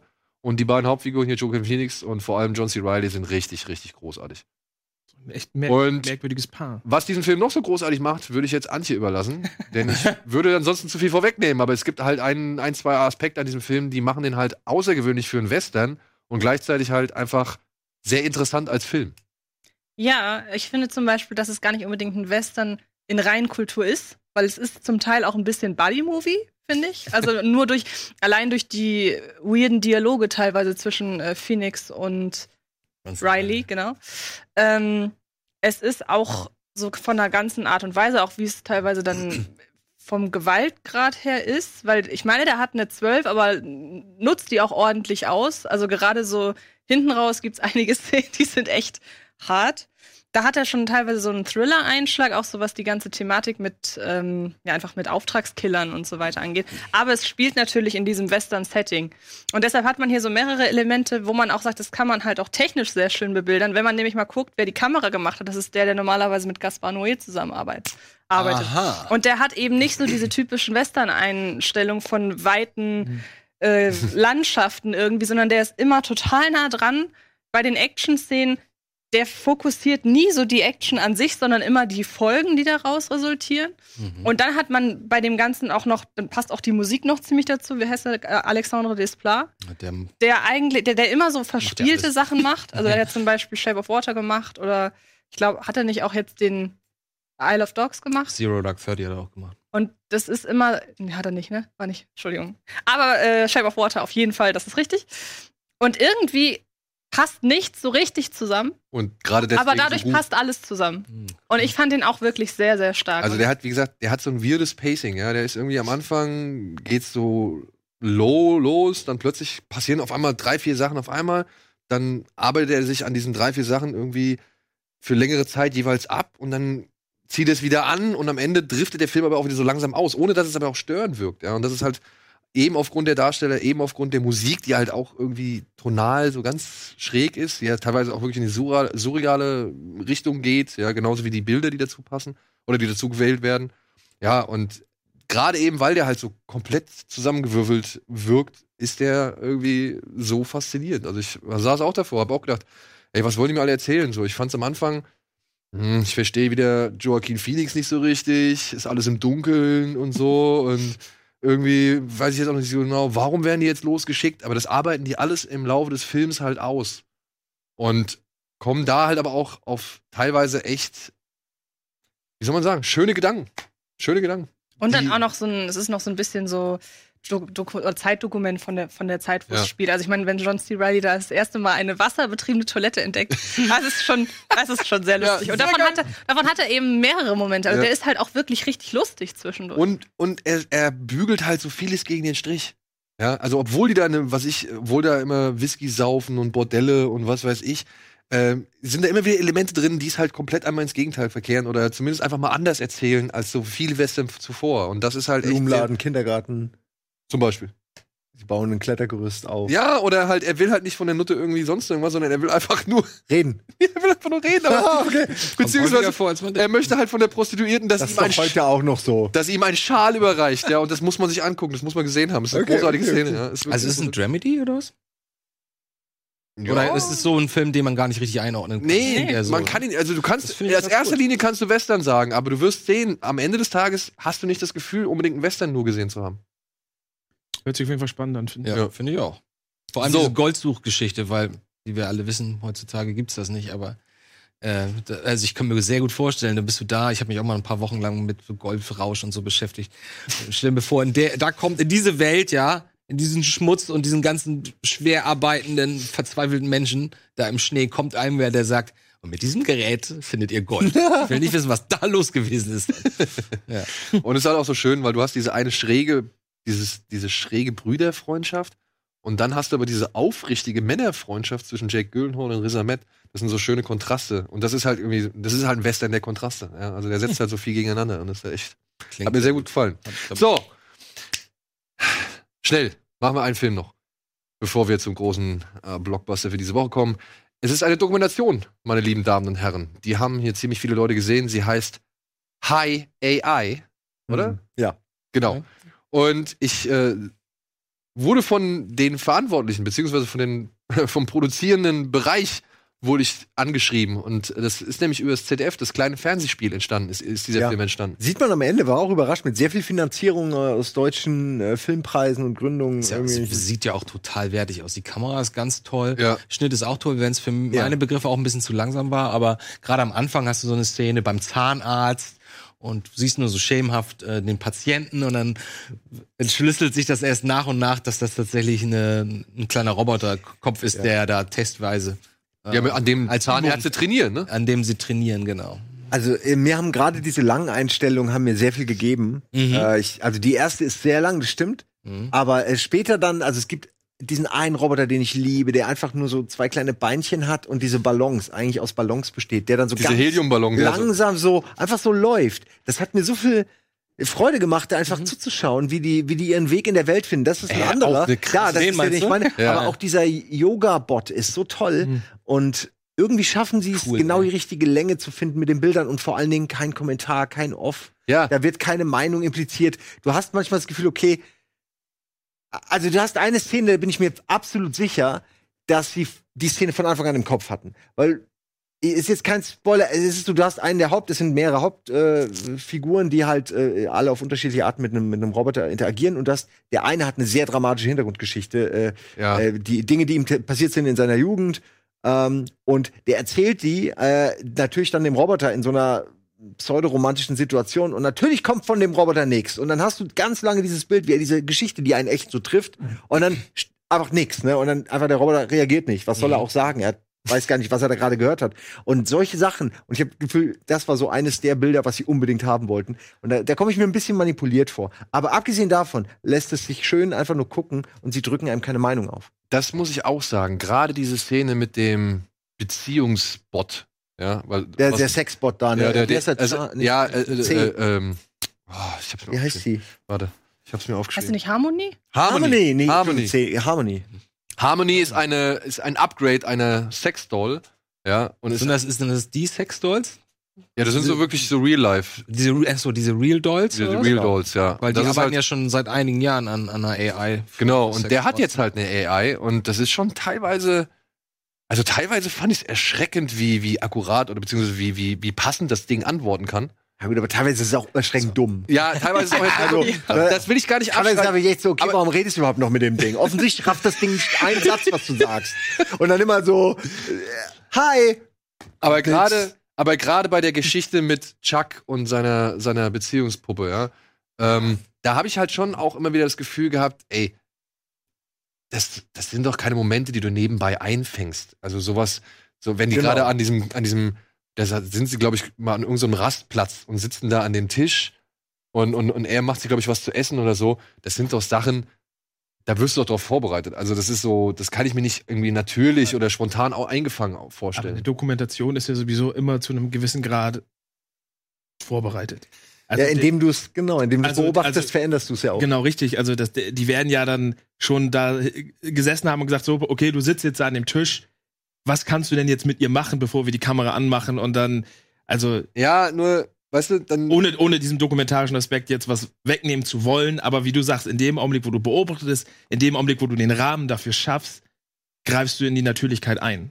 Von daher. Ich meine, der sitzt da mit seiner Sexpuppe und jeder, der das sieht, denkt, also nein, aber sie, sie thematisieren das nicht und so und du siehst ihn jetzt nie irgendwie, der wackelt jetzt nicht abends noch irgendwie Ja, der, der Wohnwagen oder so, sondern es wird immer impliziert, dass der die halt auch knattert, aber ähm, Wo? Fandst du? ich, naja, also ich würde es tun. der reist in einem Wohnwagen durch die USA mit einer Sexpuppe. aber Also, ich tut glaube, mir leid, nicht sie haben genau, sie haben ihn, aber sie haben genau diesen Herren genommen, um, um das zu zeigen. Und ich glaube, das, was er erzählt, erzählt halt eben nicht auch umsonst, sondern halt eben, damit Ey, du halt dein Bild neu einordnest, was Typen diese nicht, Situation ne? angeht. Ich, ich, ich, Ich auch mir, nicht. Ich, glaube, das äh, wird in die- 15, 20 Jahren auch ein sein. anderes Thema sein. ja, Ja, darum geht's ja in dem Film. Im Ehrlich, in der ich finde, ich finde, der, ich finde, der Film zeigt, äh, und da muss man jetzt was gut, ich will jetzt nicht meckern, der, der zeigt, äh, A, welches Potenzial da ist, äh, um wie uns Technologie helfen kann, mit psychischen Problemen auch fertig zu werden oder mit der Einsamkeit, die uns alle irgendwann befangen wird, wenn wir Ja. entweder alt werden oder oder einfach in, die, in der Zukunft alles genau, wenn man vergessen wird, weil man irgendwie nicht mehr performen kann, nicht mehr leisten kann, ob es als Freund ist, als Familienmitglied, was auch immer. Irgendwann wird man vergessen, wenn man nicht mehr liefert. Und ähm, das merkt man, finde ich, schön auch bei der äh, japanischen, Ja. äh, bei dem japanischen Pendant, wo es ja eher in um Richtung äh, Social Bot geht oder Begleiter, also einfach jemand, der dich ein bisschen beschäftigt, der dir irgendwie was erzählt. Und den finde ich auch offen gesagt viel besser als diesen offensichtlich etwas plumpen äh, Sexbot, meiner Ansicht nach. Weil die Japaner gehen da einfach, finde ich, ein bisschen anders ran. Denen geht es um ein anderes Feeling am Ende. Ähm, ja, und er ist ja auch ein Kind, ne? Ist irgendwie so jemand, mit dem du gerne redest. Das ist da, die Oma redet gerne mit einem Roboterkind. So. Lieber als mit, äh, mit ja, einer drallen Frau, ist ja klar. Antje, Ja, ich muss sagen, bei es gab eine Szene bei diesem Subplot um diese Beziehung, nämlich die, wo er mehr oder weniger Schluss macht. Ich finde, das war so eine Szene, da deutet sich an, dass er, also er macht ja so ein, es ist ja fast so ein Schlussmachgespräch, das er mit ihr führt, und dann ändert er nur die Einstellung in seiner App. Und dann ist sie plötzlich innerlich eine ganz andere Person, was auch immer. ähm, also ihr wisst, welche Szene ich meine. Ja. Und da hatte ich so ein bisschen den Eindruck, ob das nicht vielleicht alles irgendwie inszeniert ist. Wahrscheinlich. ja, das, wie gesagt, das ist ja das, was und ich das sage. hat, Ja. und da muss ich sagen, das wäre ja eigentlich, also eigentlich ist es ja egal. Äh, Eigentlich, eigentlich- soll die Doku mir ja nur zeigen, was mit künstlicher Intelligenz heutzutage möglich ist. Und das tut sie ja auch. Genau, und ähm, was irgendjemand von euch vorhin meinte, wie lange teilweise die Szenen stehen bleiben und aber kein Text kommt, weil ja kein Off-Kommentar da drauf ist, das sind ja die Szenen, die dann bleiben, weil ich soll mir ja Gedanken darüber machen. Ich soll ja jetzt Klar. dazu denken, was ich gerade gesehen habe, oh, das ist entweder gefährlich oder oh, das ist jetzt möglich oder was auch immer. Und das war das, was mich irgendwie fasziniert, aber auch irgendwie ein bisschen stört, einfach nicht zu wissen, wie echt ist das gerade. Weil selbst bei der Sache mit der Familie, der asiatischen Familie, es ist letzten Endes völlig egal, ob es inszeniert ist oder nicht. Weil die Doku erfüllt ihren Zweck und fertig. Aber ich hätte trotzdem noch ein, zum, gerade bei der, bei ähm, dem Beziehungsroboter, ich weiß nicht, irgendwie, da hat es mich so ein bisschen gestört, aber eigentlich auch wieder nicht. Also irgendwie, Ich hätte ein, ich will eigentlich nur wissen, leben die wirklich so? Lebt der wirklich so mit der? Und wie geht's den beiden mittlerweile? Das ist eigentlich das, was mich Aber wirklich interessiert. bezüglich Harmony gibt's, es gibt, also Harmony wird ja häufiger benutzt in letzter Zeit, weil die immer, äh, wenn es um Bots geht oder AI, taucht die Figur, die, diese Roboterfrau tatsächlich auf, ja, weil das auch natürlich eine PR-Maßnahme ist. Und weil es keinen anderen gibt, der hot aussieht und gleichzeitig so weit ist schon, äh, was AI angeht. ähm, naja, so dass man halt, na, es gibt ja auf Netflix ein, zwei äh, Serien, ähm, die das ab und zu beleuchten, so wie weit man da schon ist technisch. Und da gibt's eben auch eine mit Harmony. Äh, dann taucht die ja auch auf in Silicon Valley, wo sie dann, wo sie deutlich mehr kann, als, äh, als man hier suggeriert. Also ich finde, es zeigt ganz gut, wo die Grenzen sind. Ich finde, es zeigt ganz gut, dass wir alle unsere Vorstellungen, dass wir in fünf Jahren alle irgendwie äh, den Robo Schröcker zu Hause haben, der noch perfekteres Filmwissen hat. Ain't gonna happen. Ähm, Womit kann ich Ihnen dienen? ja, ich finde, man sieht aber auch ganz gut so, ähm, also wie gesagt, es ist noch Arbeit zu tun, aber ähm, so, so ein Glimpse, ne, so, so den, den Schimmer von dem, was dahinter stecken könnte, was das für uns alle bedeuten würde. Und das, wir reden hier wirklich von einem, von einem kompletten gesellschaftlichen Umschwung. Ähm, äh, das finde ich ist schon da erkennbar. Aber man sieht eben auch, oh Gott, das ist quasi, du siehst irgendwo da hinten über dem Wasser, siehst du so ein bisschen am Horizont eine Insel. So sehe ich das. Und ich finde es aber geil, weil ich, ich hasse nichts mehr als diese alles versprechenden und dann so ein bisschen ähm, in der Fantasie ankommenden äh, Dokus, die so ein bisschen mehr erklären wollen, wie Wäre weit das wir schon schön? sind. Wäre ja, und dann, schön, wenn? und dann denkst du, okay, geil, es ist schon alles so weit. In Wirklichkeit sind es Ja. nur so die, die Traumbilder, die auch nur im Labor dann so funktionieren unter kontrollierten Bedingungen oder so. So, genug geschwafelt. Äh, ist ein tolles Ding. Hat mir sehr gefallen, die Doku. Ja, und wenn schön. ihr jetzt aufgrund von Simons schwärmerischen Worten oder auf uns, auf- also ich Wir meine, fanden es alle ganz gut. Wir fanden es jetzt nicht, also ich finde die, find die auch gut, also jetzt nicht überragend. Ich fand, mich ein bisschen, und ich musste mich auch an diese Inszenierung, da habe ich mich so ein bisschen, ein bisschen gestört. Aber nichtsdestotrotz würde ich ihn auch als sehenwert, äh, sehenswert bezeichnen. Und wenn ihr wollt und Interesse habt und aus Berlin oder aus Bremen kommt, dann haben wir noch einen kleinen, ja, einen kleinen Appetithappen für euch. Denn wir verlosen zweimal zwei Kinotickets. Einmal für den, wann ist das hier? Am 9.3. im Babylon in Berlin. Da könnt ihr zwei Tickets gewinnen. Ihr müsst uns einfach eine E-Mail schicken an kinoplus.rockbeats.tv mit dem Betreff Hallo Welt. Und das gleiche geht nochmal am 10.3. in Bremen. Das eine ist, äh, das ist in der Schauburg. Kennst du die? Mhm. Schauburg in Bremen, da könnt ihr euch den Film auch angucken. Ihr müsst einfach die E-Mail, also müsst einfach eine E-Mail schicken, sagt bitte, wo ihr hin wollt und wir schicken euch dann zwei Codes. Und mit diesen Codes könnt ihr dann in die Kinos gehen und könnt den Film dann gucken. Ansonsten könnt ihr noch warten. Das Ding kommt nämlich dann 2020 auch im ZDF. also 2020 ist die Fernsehausstrahlung. Ich hoffe, der Film wird aber vorher noch mal irgendwo gezeigt oder vielleicht als DVD ausgewertet. Hat den Max Ophüls Preis schon gewonnen. Oh. Und wer sich für das Thema noch ein bisschen interessiert, auf der Seite des Films, Hi AI oder Hi AI, äh, film.de, da gibt es noch eine Rubrik The Robot Interview. Da kann man sich vielleicht zu dem Thema noch ein bisschen näher informieren, beziehungsweise gibt es noch ein bisschen Zusatzmaterial. Ja, und das war's soweit zum Thema Hi AI. Ich find's lustig, weil derjenige, der mich angeschrieben hat, der wurde, der hat, sage ich mal, meinen Kontakt bekommen von einem anderen jungen Herrn, mit dem er zusammenarbeitet. Und dieser junge Herr hatte mal einen Kurzfilm vorgestellt, den ich auf einem Kurzfilmfestival gesehen habe und den ich so geil fand, dass ich ihm halt meine Kontaktdaten gegeben habe.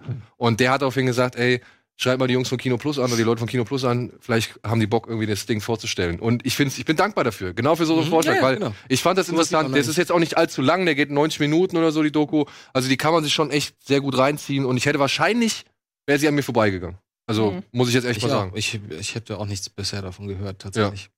Gut, was aber nicht an uns vorbeigegangen ist oder garantiert nicht an uns vorbeiziehen könnte, ohne dass wir es registrieren, ist der neue Film von Marvel. Captain Marvel. Jetzt sind wir angekommen. Dennis, es tut mir leid, dass du jetzt noch so lange warten musstest. Ach, überhaupt ist doch kein Thema. Ähm, was wollen wir machen? Ich habe noch ein Interview mit Captain Marvel. Wollen wir das zuerst zeigen? Wollen wir erstmal erzählen, worum es da eigentlich geht? Worum geht's in Captain Marvel? Man kann, ah, Dennis, komm, sag mal. Mm, Es geht um eine, eine, ähm, eine Frau, die, ähm, äh, die, die wir im Weltall treffen äh, und die durch einen unglücklichen Zufall ähm, auf die Erde plumpst und dann merkt, dass sie vielleicht doch mehr Beziehung zu diesem Planeten hat, als sie vorher dachte. Alter, das ist, ähm, das ist sehr, Guter erster Akt, ja. sehr eingeschränkt erzählt. Ich hätte noch gesagt, sie gehört einer Elite-Truppe namens Star Force an. Da kann ja keiner mit was anfangen.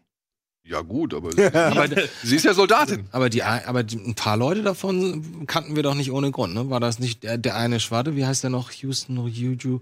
Naja, Jimon Hunsu. Ja. Jimon Hunsu, das ist doch der aus am Aus Anfang Guardians von Guardians, ne? genau. Aber es, ist, aber es ist die gleiche Figur auch tatsächlich. Okay.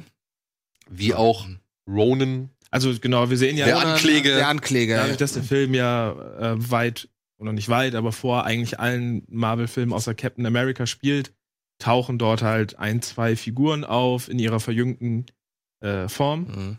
die wir halt schon kennen, wie zum Beispiel Nick Fury oder Agent Coulson. Wo auch mal wieder dieses Verjüngungsding von Das Marvel hat gut wieder funktioniert, ne? wahnsinnig gut Hat funktioniert. echt gut funktioniert. Also, ich muss sagen, ja bei Samuel L. Jackson. Nein. Von meiner Seite ganz klar nein bei Agent Coulson. echt? Ja, ich fand War ihm den. die Haut zu glatt. Die Haut war mir zu glatt. Er wirkte wie eine Wachspuppe zum Teil. Und hat sich auch nicht so richtig bewegt. Also der war immer irgendwie seltsam steif in seinen Szenen, die er hatte. Ich weiß, War- einmal, er einmal ist er nicht der, der zu sein scheint. Ja, das sehe ich ein.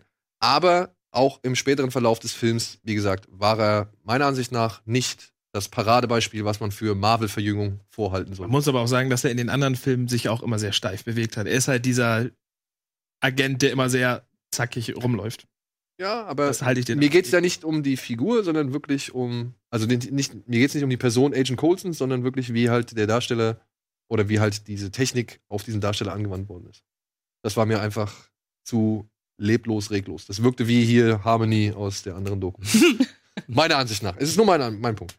Ja, ich würde sagen, bevor wir richtig in die Diskussion einsteigen, wollen wir uns das Interview angucken? Beziehungsweise wir können mal das Interview laufen lassen und Ja. danach machen wir eine kleine Werbung und dann melden wir uns zurück mit einem ausführlichen Talk. Ja? Machen wir es so. I'm afraid I have to ask you something you always you already answered a million times, but Is it about Avengers?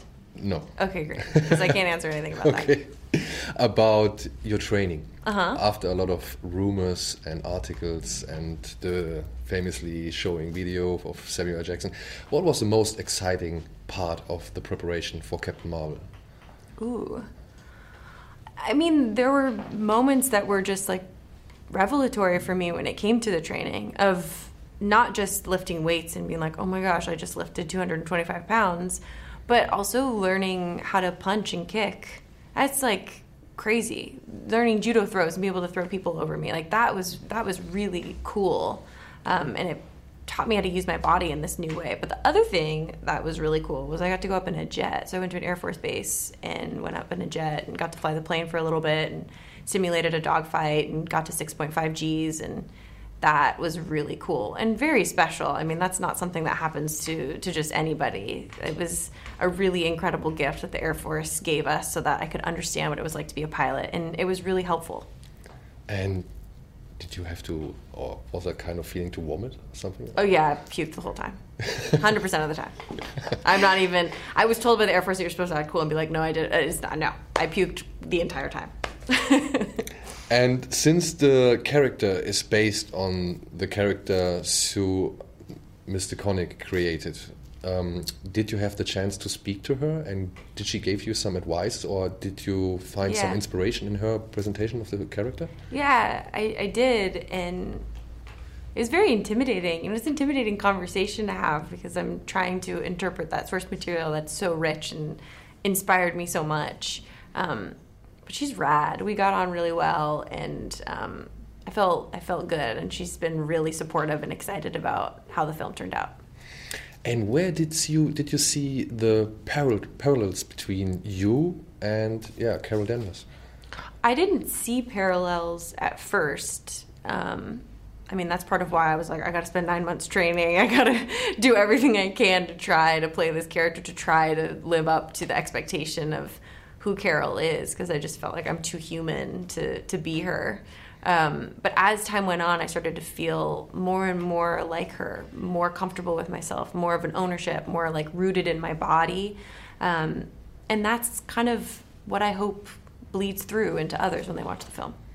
And I've read an article where you said something like, after your work is done, it's up to the people what they made out of the character and made out of the, out of the movie. What is your preferred yeah, thing they could make out of Captain Marvel? I don't have a preference. I just think it's it's there. It's just something that exists for them to see and enjoy. And I'm more curious to. It's part of. It's like one of the things I love about making art is learning about all the different interpretations. And this is something that will exist forever and can be talked about for as long as we want. So it'll be an ongoing conversation. But I'm curious to find out what people take from it. And final question, I guess. What is your personal definition of a hero? Hmm, personal definition of a hero? So hard.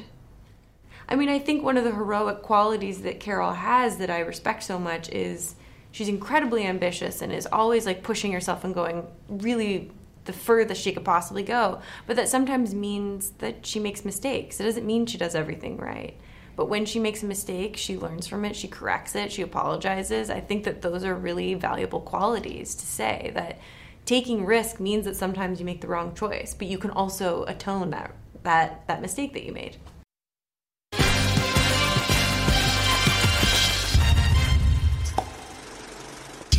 Hallo und willkommen zurück zur aktuellen Ausgabe Kino Plus und jetzt mit unserem Talk zu Captain Marvel, bei dem ich einiges, glaube ich, mal vorweg schicken möchte. Wir wollen nicht unbedingt Bezug nehmen auf die gewissen Interviewaussagen, die Brie Larson getätigt hat, denn die sollen für den Film keine Rolle spielen. Ja, sind wir uns da einig?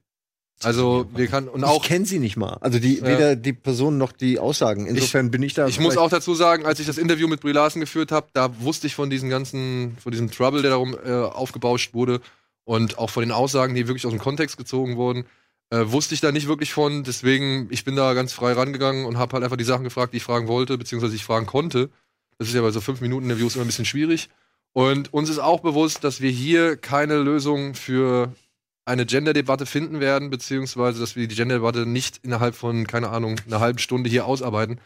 ähm, das ist uns auch bewusst. Wir wollen jetzt einfach über den Film reden und über gewisse Begleiterscheinungen müssen wir reden und über gewisse Faktoren, die auf den Film einwirken, müssen wir reden. Aber bitte seht es uns nach, wie mein Englisch zum Beispiel, äh, dass wir halt einfach hier jetzt nicht die Ultimativlösung präsentieren können. Wir wollen über den Film reden, wir wollen reden darüber, wie uns gefallen hat, was uns nicht gefallen hat, was uns gut gefallen hat, was uns vielleicht irgendwie ja in Ansätzen gefallen hat, aber dann dann doch nicht irgendwie richtig ausgearbeitet worden ist und so weiter. Darum soll es hier heute gehen und die größeren Themen, die müssen wir ja auf ein, auf ein Spezial ausweiten oder sonst irgendwas. Überlassen wir der Ja? Twitter-Community. Dementsprechend, Die wissen, was sie tun. Genau. dementsprechend, wie fangen wir an?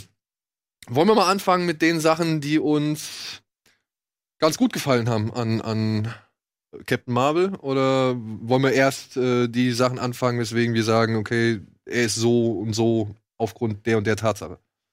Wie du Bock hast. Es ist schwer. Pass auf, fangen wir doch mal Ich fand Mendelssohn ziemlich gut. Mendel. Ich fand auch die Figur von Mendelssohn, äh, die er spielt und auch die, die, äh, die Reise, die die Figur innerhalb des Films macht, fand ich, fand ich sehr angenehm und positiv. Ich fand auch den Humor von ihm mit seinen Kollegen, ich weiß gar nicht, wie hießen die? Skrulls. Skrulls. Skrulls, das fand ich auch ganz gut. Ähm, aber da hört es bei mir schon auf. Generell unterstützend dazu würde ich sagen, ich fand eigentlich den gesamten Umgang mit den Skrulls und die Themen, die aus den Skrulls gewonnen Mhm. wurden, den fand ich wirklich gut. Und da muss ich aber halt dann schon direkt hinzufügen, ich fand es halt schade, dass der Film so wenig draus gemacht hat. Ja. Ja. Also das ist halt ein bisschen schade, weil wirklich Mendelssohn ist eine echt eine der besten, ich weiß nicht, kann man jetzt Sidekick sagen, Nebenfigur oder Na, er, also er wird ja, er wird ja zumindest in, in der Bewerbung des Films ist er eher der Antagonist. So, Ja. Er ist zuerst schon eigentlich der, der Bösewicht sozusagen des Ja. Films. aber deutlich vielschichtiger, als man es anhand der Trailer irgendwie Er vermuten die- mag. Also man, man hat ja immer das Gefühl gehabt, in, in vielen äh, Marvel-Filmen, die kamen, sagt man, ja, das war jetzt wieder ein guter Bösewicht, das war einer, dann guckt man den und denkt sich so, äh, Mhm. ein bisschen viel gebuttert. Aber hier würde ich schon tatsächlich unterschreiben, dass das nicht nur einer der besten Bösewichte ist, sondern auch einer der vielschichtigsten und interessantesten Charaktere, die, äh, die Die dürfen bisher- leider nicht so viel Nee, wir spoilern. nicht. Vielleicht sollte man vielleicht, weil wir werfen jetzt mit den Worten rum, vielleicht weiß nicht draußen jeder, was Skrulls sind. Im ich wusste Marvel-Universum es auch gibt nicht. es, im Marvel-Universum gibt es zwei relativ große Rassen, die Krieg miteinander führen. Das sind einmal die Kree.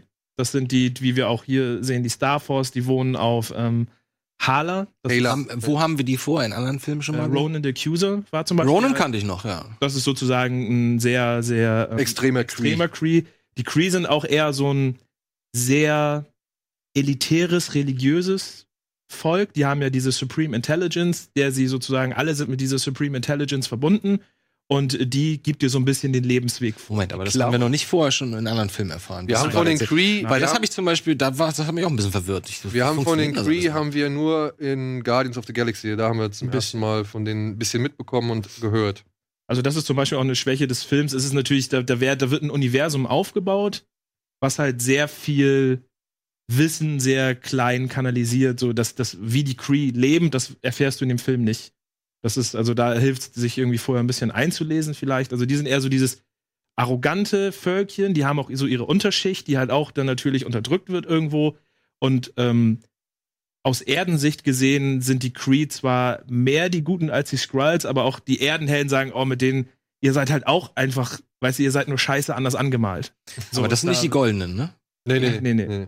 Und auf der anderen Seite gibt's halt die Skrulls, das sind diese Grünen mit den äh, lustigen spitzen Ohren und den dicken Und diesen, Kins, diesen, genau, diesen die sich sozusagen äh, verwandeln Ah. können in alle anderen, die auch mehr oder weniger schon öfter mal die Erde unterwandert haben in den Comics.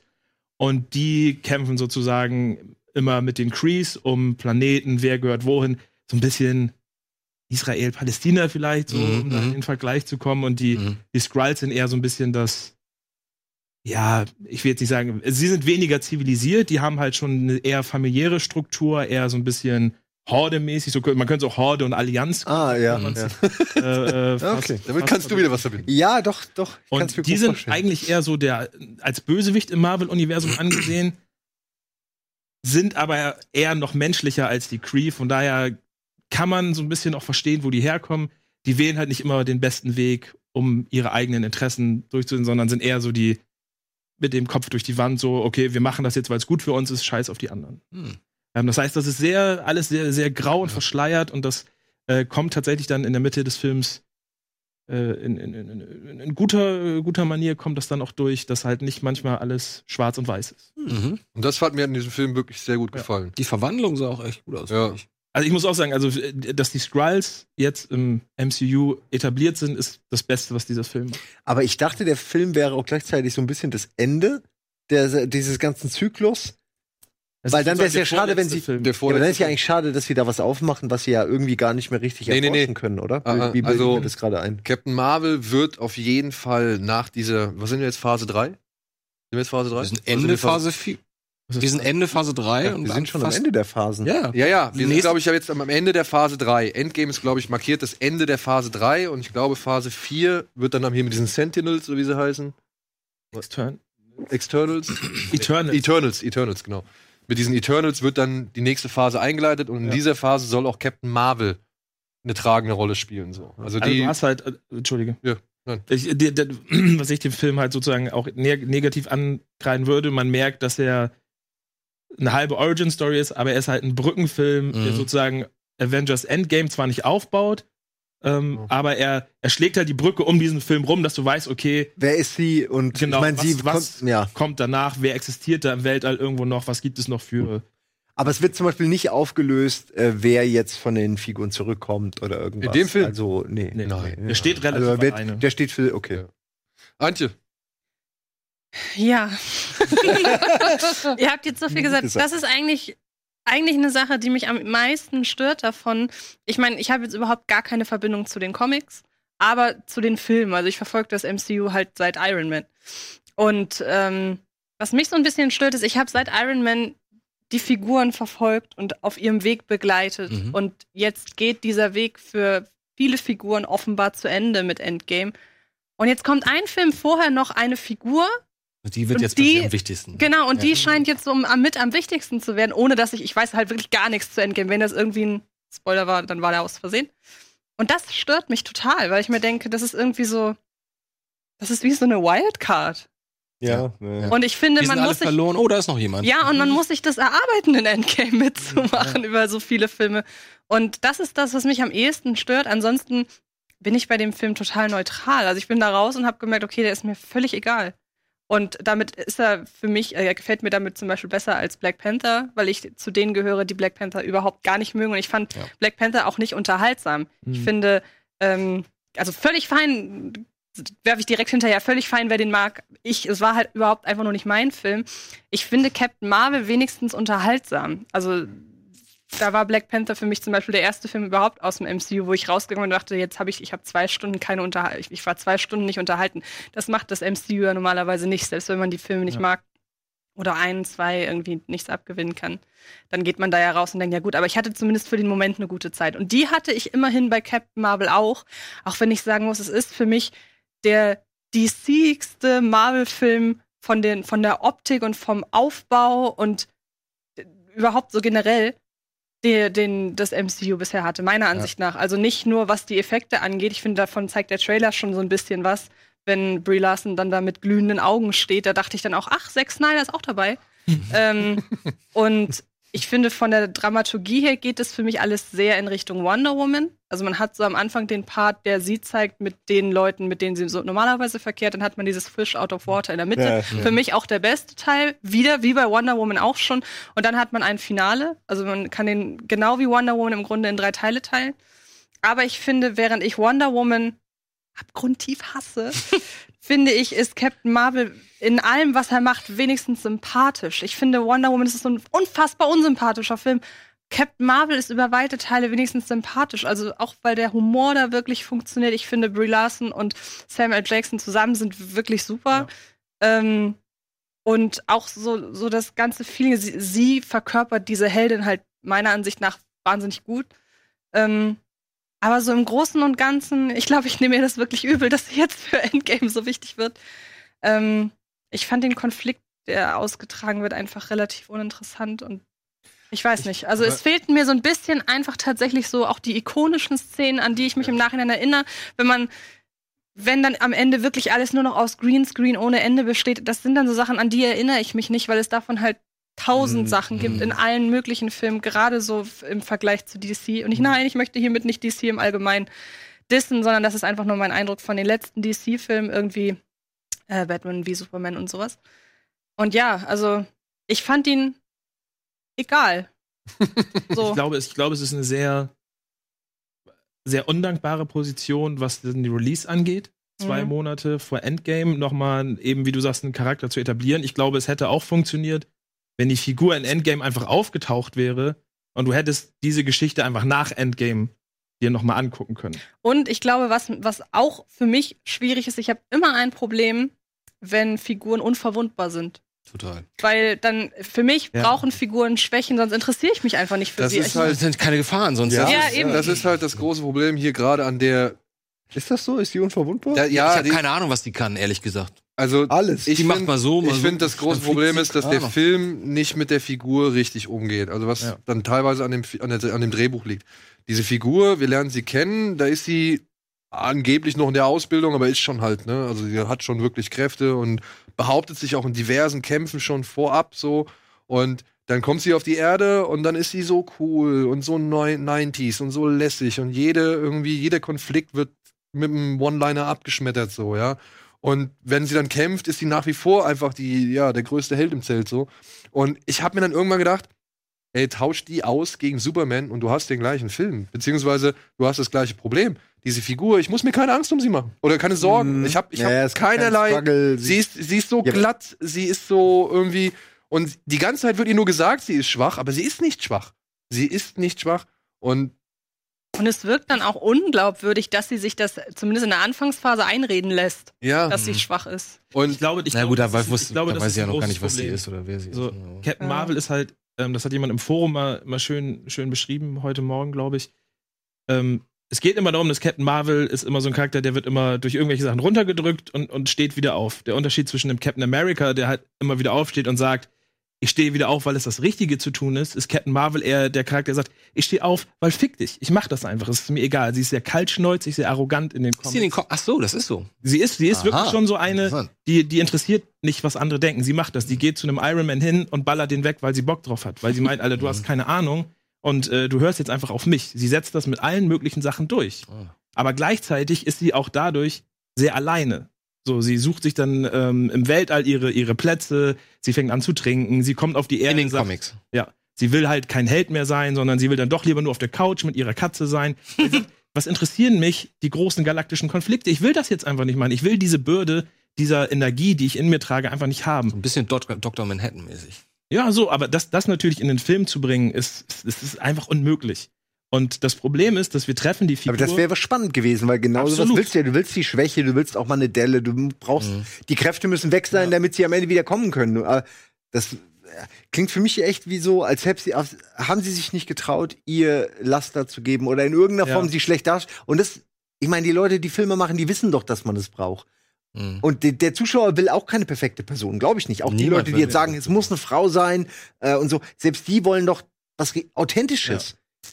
Gut, was weiß ich. Ich glaube, du kommst auch an das Problem, dass das, dass das Skript hat, glaube ich, vier Rewrites oder vier Schreiber halt bekommen. so Standen eins da nicht diesen sieben? Dingern. Standen da Ja, nicht sieben Leute sind es Oder- insgesamt. genau. Also- und das ist halt schon echt. Wo du sagst, woran haben die gearbeitet? Ja, das, das- das, das die ist- Story ist 1, 2, 3, 4, 5 fertig. Ja. so. Ja. Also, Und das ist halt auch das, was mich, was ich mich halt echt gefragt habe, als ich das gesehen habe, dass da sieben Leute mitgeschrieben Mhm. haben, weil im Prinzip ist es tatsächlich, es ist nach wie vor eine Origin-Geschichte und wie Dennis schon gesagt hat, es ist der Brückenfilm zu Endgame. Ja, wir haben mussten noch mal den, die, eine der mächtigsten Waffen installieren und dann noch mal kurz zeigen, wie sie ist. Ich gebe den Punkt, finde ich auch gut. Sie ziehen diese Origin-Geschichte anders auf. Ja, sie ist nicht wie, wie sonst aufgeschoben, aber auch bei Deadpool habe ich gesagt, am Ende des Tages ist es nach wie vor eine Origin-Geschichte. Und das musst du dem Film halt, das haben wir jetzt schon 20 Mal gesehen oder sagen wir 15 Mal oder keine Ahnung.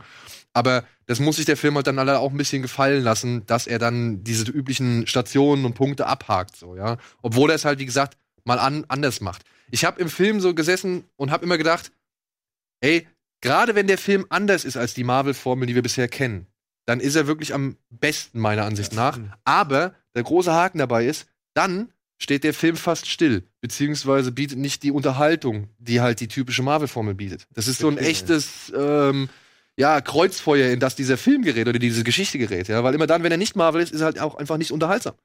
Ich glaube, das ist, ich glaube, das ist auch ein Problem, was wir als Zuschauer oder was auch ein Problem von Filmkritikern bekommen. Du hast jetzt 20 Filme und du weißt, wie das funktioniert.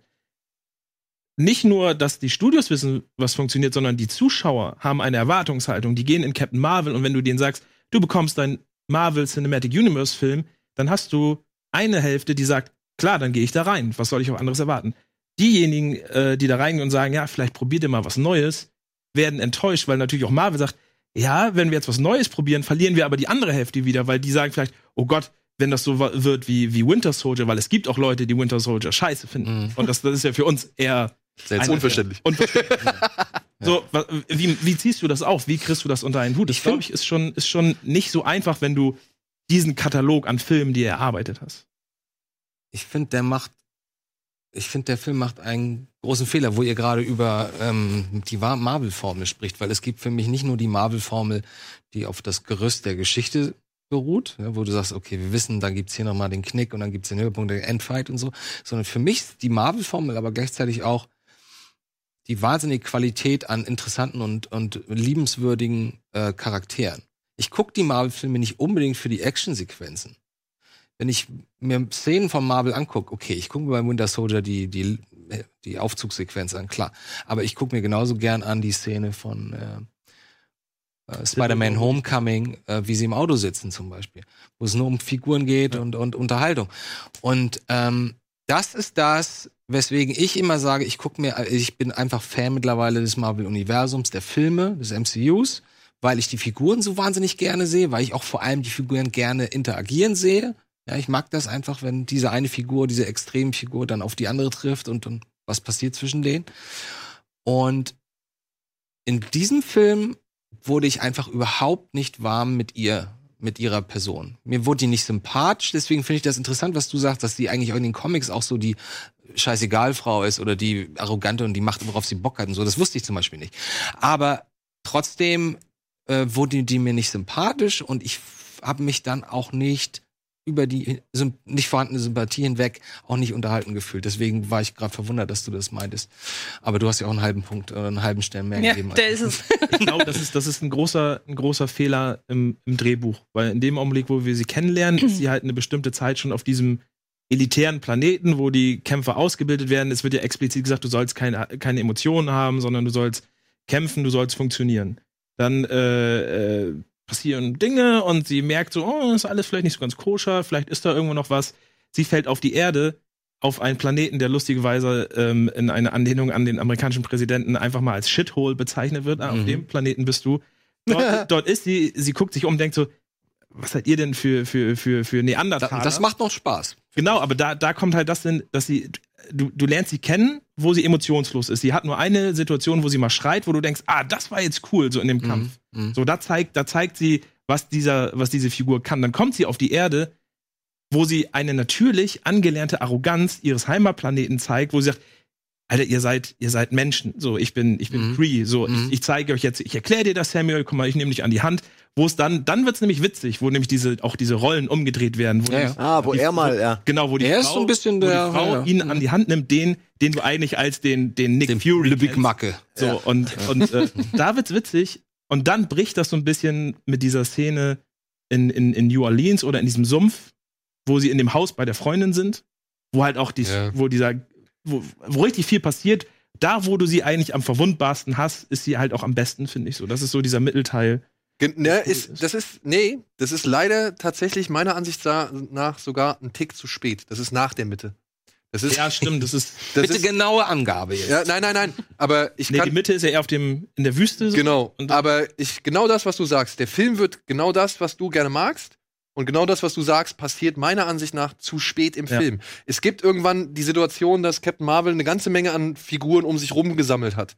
Hm. Und genau dann, genau dann fängt dieser Film an, sympathisch zu werden. Wenn halt diese ganzen verschiedenen Charaktere aufeinandertreffen und ja, Captain Marvel so gesehen das Bindeglied dazwischen ist und nicht unbedingt der Befehlshaber von denen. Mhm. Ja? Also wenn er halt einfach dazwischen, wenn sie einfach dazwischen ist und diese ganzen Figuren zusammenbringt, dann funktioniert das richtig gut. Ich sag auch, das Zusammenspiel zwischen Brie Larson und Samuel Jackson ist auch ein Highlight im Film. So, ja. Aber genau dann kommt das, aber das war meiner Ansicht nach Ja, zu stimmt. spät. Das war meiner Ansicht nach zu spät. Und dann auch, muss ich sagen, gerade mit ihrer Freundin, mit ihrer Co-Pilotin, mit Maria, wie sie heißt, ähm, da habe ich auch gedacht, ey Leute, was wollt ihr mir denn hier erzählen? Die ist so gut mit der befreundet, dass sie Weihnachten und was weiß ich mit der feiert. Lasst sie doch einfach mal offensichtlich lesbisch sein. So, wo ist das Problem?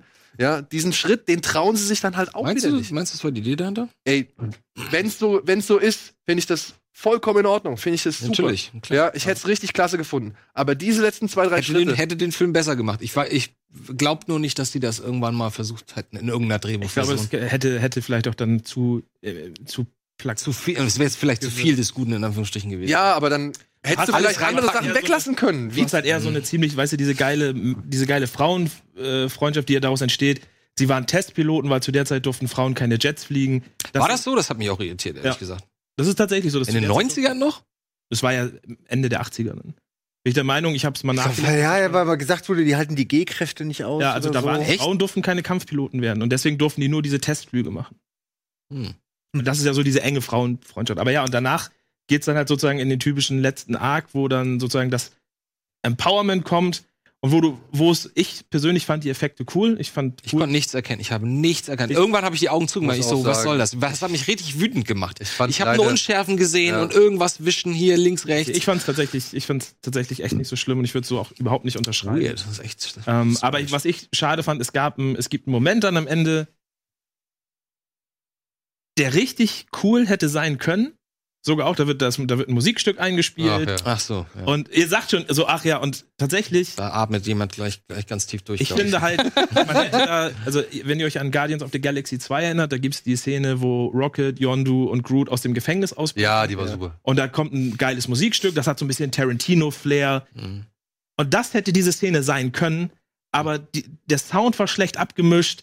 Das war so ein bisschen alles hin und her und es hat einfach nicht die nicht dieses Gefühl erzeugt, ich will auch erzeugen wollte. Ich will auch nicht eine Superheldin sehen und die Musik dazu sagt I'm just a girl in the world. So, das ist einfach so. Es ist, aber das ist halt, aber, aber es gibt kein, es gibt aus dem Genre halt kein, kein Lied, was so sehr. Jetzt so Rage Against the. Machine reinpauen. Ist das doch scheiße. Ey, Es muss, ja, Seven, es muss ja nicht, es muss ja No nicht. Doubt ist I'm Just a Girl, das ist doch die Frauenhymne aus den 90ern schlechthin. Das, also das würde ich jetzt nicht unterschreiben, dass es die Frauenhymne war, aber. Na, aber für, für eine gewisse Art von Frau auf jeden Fall.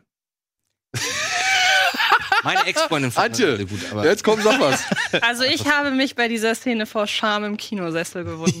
Ich Es muss gibt- auch sagen, ich auch. ja, es gibt, es gibt, Deswegen sage ich auch, sie, hat- sie, ist, sie ist nicht das, was sie eigentlich sein wollte. Sie war eben nicht so gut. genau, weil es ist halt unfassbar plump einfach. Ja. Ich meine, es spricht doch für sich, was sie da gerade macht. Und dann ist mir, also, Aber wir sind in den 90ern, da muss ein 90er-Song rein. Und das ist das Problem. Ja. Das ist das Problem. Diese Nostalgie in diesem Film, Das haben sie zu Anfang. die haben das- sie am Anfang versucht irgendwie aber, zu, aber der Anfang ist geil, weil das ist, da ist einfach nur, da ist nicht, wird nicht ständig geschrien, guck mal, wir sind in den 90ern, wir sind in den 90ern. Die stürzt ab, da sehen wir halt den Blockbuster, wir wissen, wir sind in den 90ern. Und alles rundherum ist ein bisschen 90s, okay. Ich weiß noch, ich habe irgendwann zu, mich zu Eddie rübergebeugt und ich so, ich finde das ganz gut, dass die es nicht übertreiben in den 90ern. Und dann fing das mit der Musik plötzlich an. So alle fünf und Minuten es, Musikstück es, es auseinander. setzt sich halt zu sehr ab vom Rest. Es fühlt sich nicht homogen an. Nee, es passt auch nicht in den Film. Und wenn ich da jetzt Ja. mal zum Vergleich einfach mal Bumblebee nehme, ja, wie Bumblebee die 80er Jahre in seinen Film implementiert hat und wie Captain Marvel die Ja. 90er implementiert, da muss man sagen, da macht es Captain Marvel einfach nicht gut. Oder beziehungsweise nicht richtig, weil es fühlt sich halt alles aufgesetzt an. Und eben halt auch dieser ja. Song bei dieser Szene so. Das ist Irgendwer halt sagte doch auch gestern, das ist völlig egal. Du, das, der hätte auch in den 70ern oder Ja. in den 2000er spielen können. Da hättest du drei, vier Songs ausgetauscht und, und Ja, zwei glaub, Bilder. Die haben, sich, glaube ich, dann tatsächlich am Ende zu einfach vorgestellt, wie man eine gewisse Nostalgie. Vor allem ist es, erzeugt. vor allem ist es schwierig, wenn Leute wie wir, nicht, nicht unbedingt du, aber äh, ein paar ältere Leute, die halt wirklich ein ganz klares Bild noch von den 90ern haben. Und das sind halt nicht die 80er, wo man ein Kind war und das war noch so weit entfernt, sondern das ist etwas, das ist für mich gefühlt drei Tage, dreieinhalb Tage her.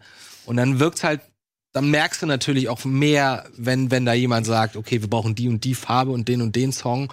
Und, und das Branding im Hintergrund, um zu sagen, wir sind in den 90ern. Ja, aber wenn du am Ende in, in so einen Raum reingeworfen wirst, wo Flipper stehen und Trolls und du gehst, da wird über so einen Tisch gefahren, der voll mit 90er Spielzeug ist. Ja, ja, du auch, ja. Ja, aber da ist Ey, doch grad- verteilt das doch über den Film. Da ist doch gerade dieses äh, Mid-90 zeigt doch genau, wie es eigentlich, Ja, wie es genau. gehen kann. Da ist es ja irgendwie homogen und wirkt einfach ehrlich und authentisch so. Und das äh, ist ja nicht so schwer. Nee. Muss ja einfach nur nicht übertreiben. Das Ding ist halt, äh, im, im Nachhinein kannst du auch sehen, was sie sagen, ja, wir machen einen 90er-Film, da gibt's Verfolgungsjagden und das und nächstes. Ja, es ist eine Verfolgungsjagd und du, als hätten sie so eine Checkliste gehabt, okay, Ja. das machen wir, machen wir, aber so funktioniert's halt nicht. Aber tatsächlich ist die Verfolgungsjagd, die an Speed erinnert, meiner Ansicht nach. Äh, Moment, nee, nee, ähm, French Connection, oder? ja, French Connection ist auch ein bisschen drin, das wäre jetzt aber noch weiter früher. Keine, Stimmt, aber ja. keine CGI-Autos. Es war teilweise so, Ja, aber man muss dafür sagen, dafür sah der CGI-Sand tatsächlich sehr bescheiden aus. Die haben ungefähr fünfmal den gleichen, die gleiche Einstellung, wo ein Raumschiff in, irgendwo in den Sand stürzt und dann so Kamera rutscht Äh. und dann steigt jemand aus. Ich glaub, beim dritten Mal dachte ich, Und was soll denn es das gibt in jetzt? diesem Film leider halt auch immer so viele Momente, wo ich mir gedacht habe, ey, lass den doch weg. Du kannst es nicht richtig erklären. Scheiß drauf. So, ja, aber versuch's nicht so zu erklären. Weißt du, so von wegen Handschellen öffnen sich auf einmal und sie haut auf einen Motor drauf und plötzlich geht das Ding so los. wo Ich mir habe nicht verstanden. Habt ihr verstanden, was die kann? ja, Ich weiß ja, nicht, was alles. die kann. naja, sie Ja, hat. Dann schießt sie mit den Händen und Ja, dann sie fliegt kann- sie und dann hat sie halt eine Augen gewisse, glühen. Sie kann halt eine gewisse Photonenergie ausstrahlen. Was ist das? Naja, Was ist denn Photonenergie? Photon ist das Sonnen, irgendwas über Sonnenpartikel. Das ist wie ein Laserstrahl. Alter, jetzt fragst, frag mich nicht solche wissenschaftlichen Sachen. Sie, sie kann halt eine gewisse Energie in sich kanalisieren, die sie zum Fliegen nutzen kann. Sie kann Sachen damit verschießen. Sie kann ihren Körper damit aufladen. Deswegen haut sie am Ende auf das Flugzeug, damit da Energie reingeht. Weißt du, aber das sind halt klar, natürlich auf der einen Seite willst du wissen, wie funktioniert das, auf der anderen Seite ist es halt Nee, Comic will, Science. nein, nein, ich will aber verstehen, diese Person kann an der Wand hochkrabbeln und, und schießt hier ein Band aus und kann sich daran weghangeln und ist ein bisschen kräftiger. Das verstehe ich, weißt du? Aber dann, äh, also ich fand auch, ich fand auch in der Hinsicht, äh, äh, fand ich auch den Film strukturell sehr seltsam, weil mich haben die erste halbe Stunde wirklich extrem verwirrt. Ich wusste nicht, was ist jetzt Realität und ich, vielleicht sollte das auch so sein, aber mir hat das nicht geholfen, zumal ich für mich das alles ein unbeschriebenes Blatt war. Ich kannte die Figur nicht, wusste nicht, was sie kann, ich weiß nicht, wo die herkommt. Ich wusste nichts über die Geschichte, ich habe keinen Trailer gesehen. So, und dann passieren da die erste halbe Stunde so komische Sachen und du weißt gar nicht, wo bin ich denn jetzt? Bin ich jetzt bei ihr da oder da? Und was ist mit ihr? Und sind das jetzt irgendwie Visionen? Und was kann die überhaupt? Das war so verwirrend. Eigentlich schon bei dem Auch dieses- die Erde anfangen hättest du einfach. Ja, also ich habe manchmal gedacht, so, wenn sie das ein bisschen sauberer strukturiert hätten im Schnitt und gesagt, wirklich so, okay, jetzt kommt das, jetzt kommt das.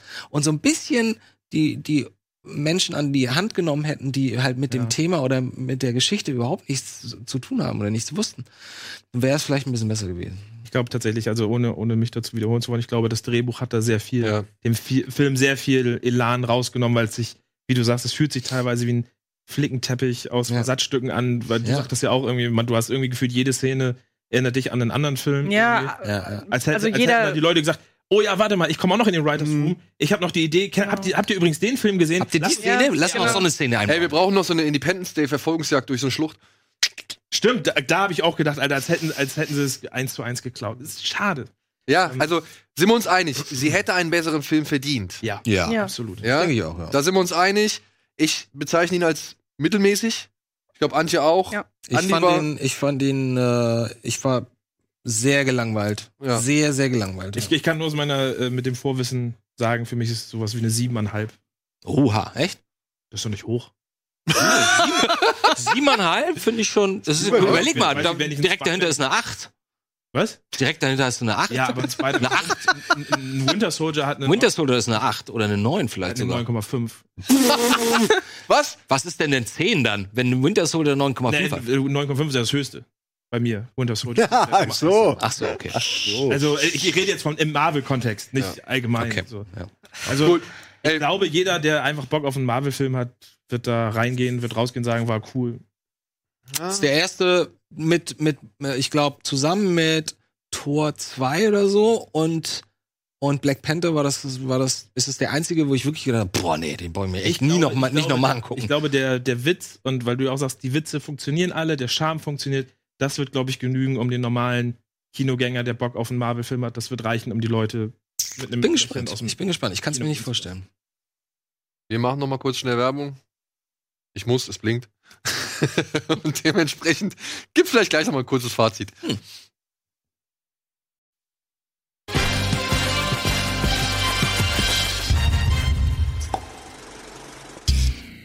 So, und da sind wir mit dem letzten Fitzelrest für heute. Wollen wir noch was zu, zu Captain Marvel sagen oder haben wir eigentlich Ja, alles haben eigentlich gesagt? schon. Ja. Ja, wir haben alles gesagt. Dann würde ich nämlich vorschlagen, wir gucken uns noch ein paar Trailer an. Oder? Ja, gerne. Ja. Und wir hatten hier noch vorbereitet, billig oder willig. Das lassen wir jetzt einfach mal ein, ein bisschen ohne Intro weg und Oh, haben hier unter anderem einen Film, der wurde uns, der wurde mir per Twitter ähm, nahegelegt. Beziehungsweise das Plakat wurde mir nahegelegt. Das wäre doch eigentlich was ganz Geiles. Hammer. Was ist denn das da unten?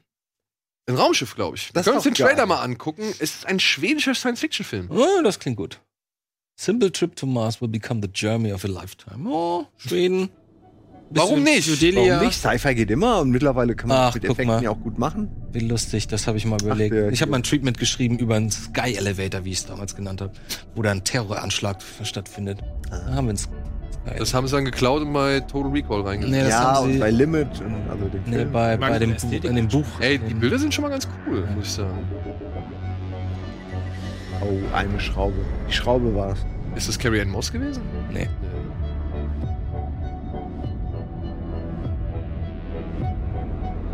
Interessant. Irgendwie sieht jetzt erstmal nicht wie Sci-Fi Oh aus. oh.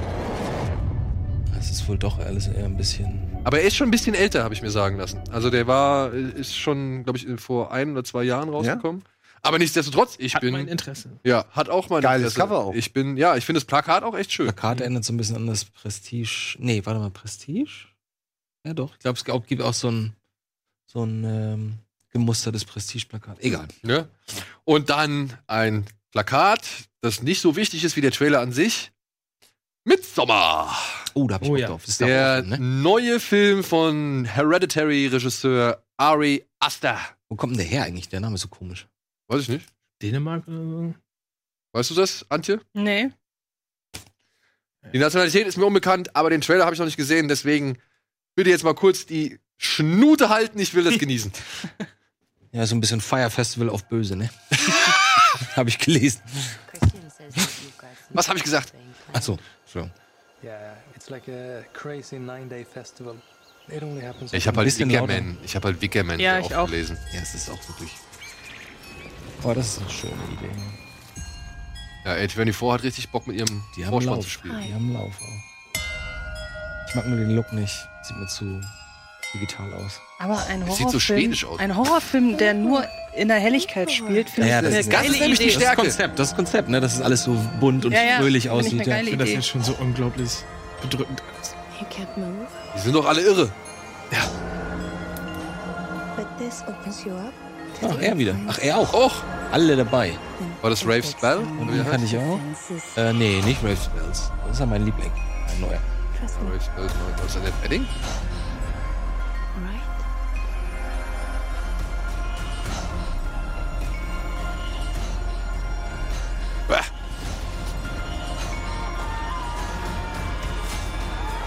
Alter, habt ihr das gesehen? Ja, ja. Ui. You're gonna love it. Jo. Bisschen, bisschen Vorfreude. Das ist eine gute Idee. Das kann ein sehr guter Ikea-Trailer werden. Oder? Ja, kann auf jeden Fall. Bestimmt kein Zufall. Apropos, äh, wo ich jetzt noch mal kurz Vorspann, Vorspann eben gerade erwähnt habe. Ich möchte noch kurz hinzufügen, Captain Marvel. Der Vorspann diesmal, also das Marvel-Logo, Mhm. Das wäre eine sehr schöne. war eine sehr nett, wäre eine, eine sehr süße Idee und ich muss sagen, der eine Cameo-Auftritt im Film war auch ein, eine sehr, sehr schöne Idee. Mir Auftritt. Ja. Gibt Müssen wir gleich noch bestimmt Szenenapplaus in einigen Kinos. Ich hoffe es. Ja. Und ich hoffe auch von den Leuten, die halt, äh, ja, den Zusammenhang einordnen können. Ja, da muss man ein gutes Auge haben. Ja. Müssen wir gleich nochmal sagen. Ja, machen wir gleich. Ansonsten, haben wir noch Zeit für einen Trailer oder? Oh, oh, hier. Was? Darauf habe ich Bock.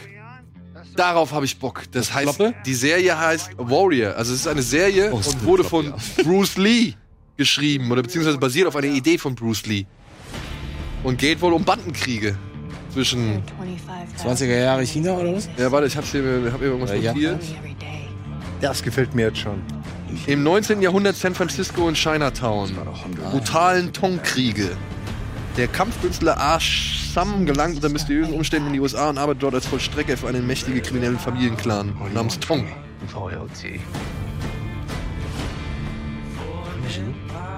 Ey, und Benji ist halt auch eine sehr brutale Serie, ne? Deswegen habe ich da schon eine gewisse Hoffnung drin. Ist so ein bisschen, ja, New Empire York. Gangs of meets, New York mäßig. meets weiß ich nicht, Kung Fu. Ip Man, ja. Ip Ich denke mal an, an, an ähm, wer ist noch der Film mit dem Dorf, mit der, mit der, mit der schlagfreudigen Oma? Der Kung Fu Hustle. Kung Fu Hustle meets äh, Gangs of New York, das denke ich die ganze Zeit. Ja, das ist auch, auch ein schöner Vergleich. You had that the whole time? Kommt über einen, einen Anbieter, den ich noch nicht kenne. Ein US-Pay-TV-Kanal namens Cinemax. War's good for business. Ich hoffe, irgendjemand hier in Deutschland wird diese Serie kaufen. Ich habe auf jeden Fall Bock. Aufwendig, ne? But So, how are you finding America so far? Nicht schlecht. Ich finde super, dass jetzt äh, tatsächlich mehr asiatische Schauspieler in die äh, obere Riege aufsteigen, dass man die jetzt einfach mehr in, in führenden Rollen sieht. Oder so. Ja, oder dass man das auch- fällt mir auf jeden Fall in letzter Zeit sehr häufig auf, in Serien und Filmen. Oder dass man die- halt auch so Fusionen anstrebt. Ja, er ist natürlich nötig wegen dem asiatischen Markt, aber ich finde es auch total gut, weil alle reden immer über mehr Schwarze in, äh, in, in führenden Rollen und so, aber es gibt halt eine ja, ne Menge äh, unterschiedlicher Menschen und äh, irgendeiner wird immer, irgendeiner ist dann immer, wird immer hinten, äh, vergessen, ne?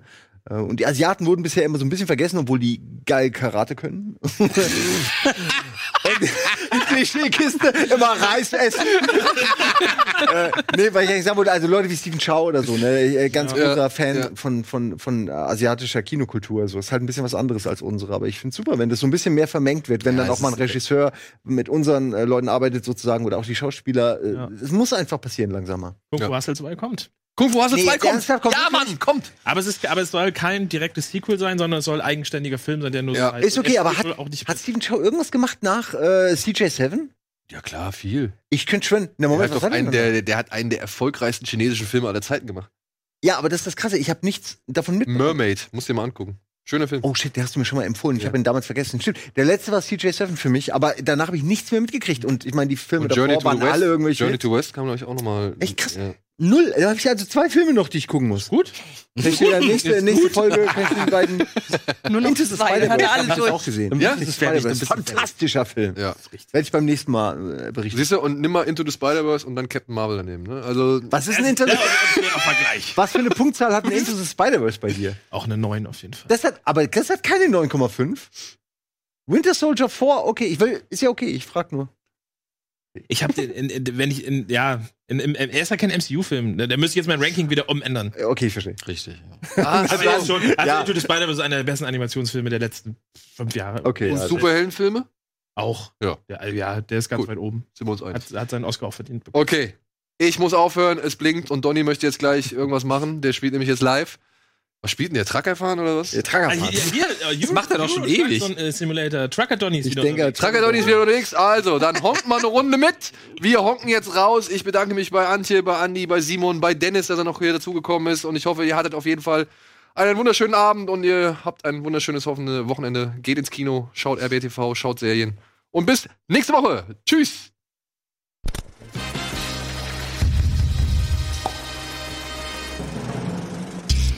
Diese Sendung kannst du als Video schauen und als Podcast hören. Mehr Infos unter rbtv.to/kinoplus.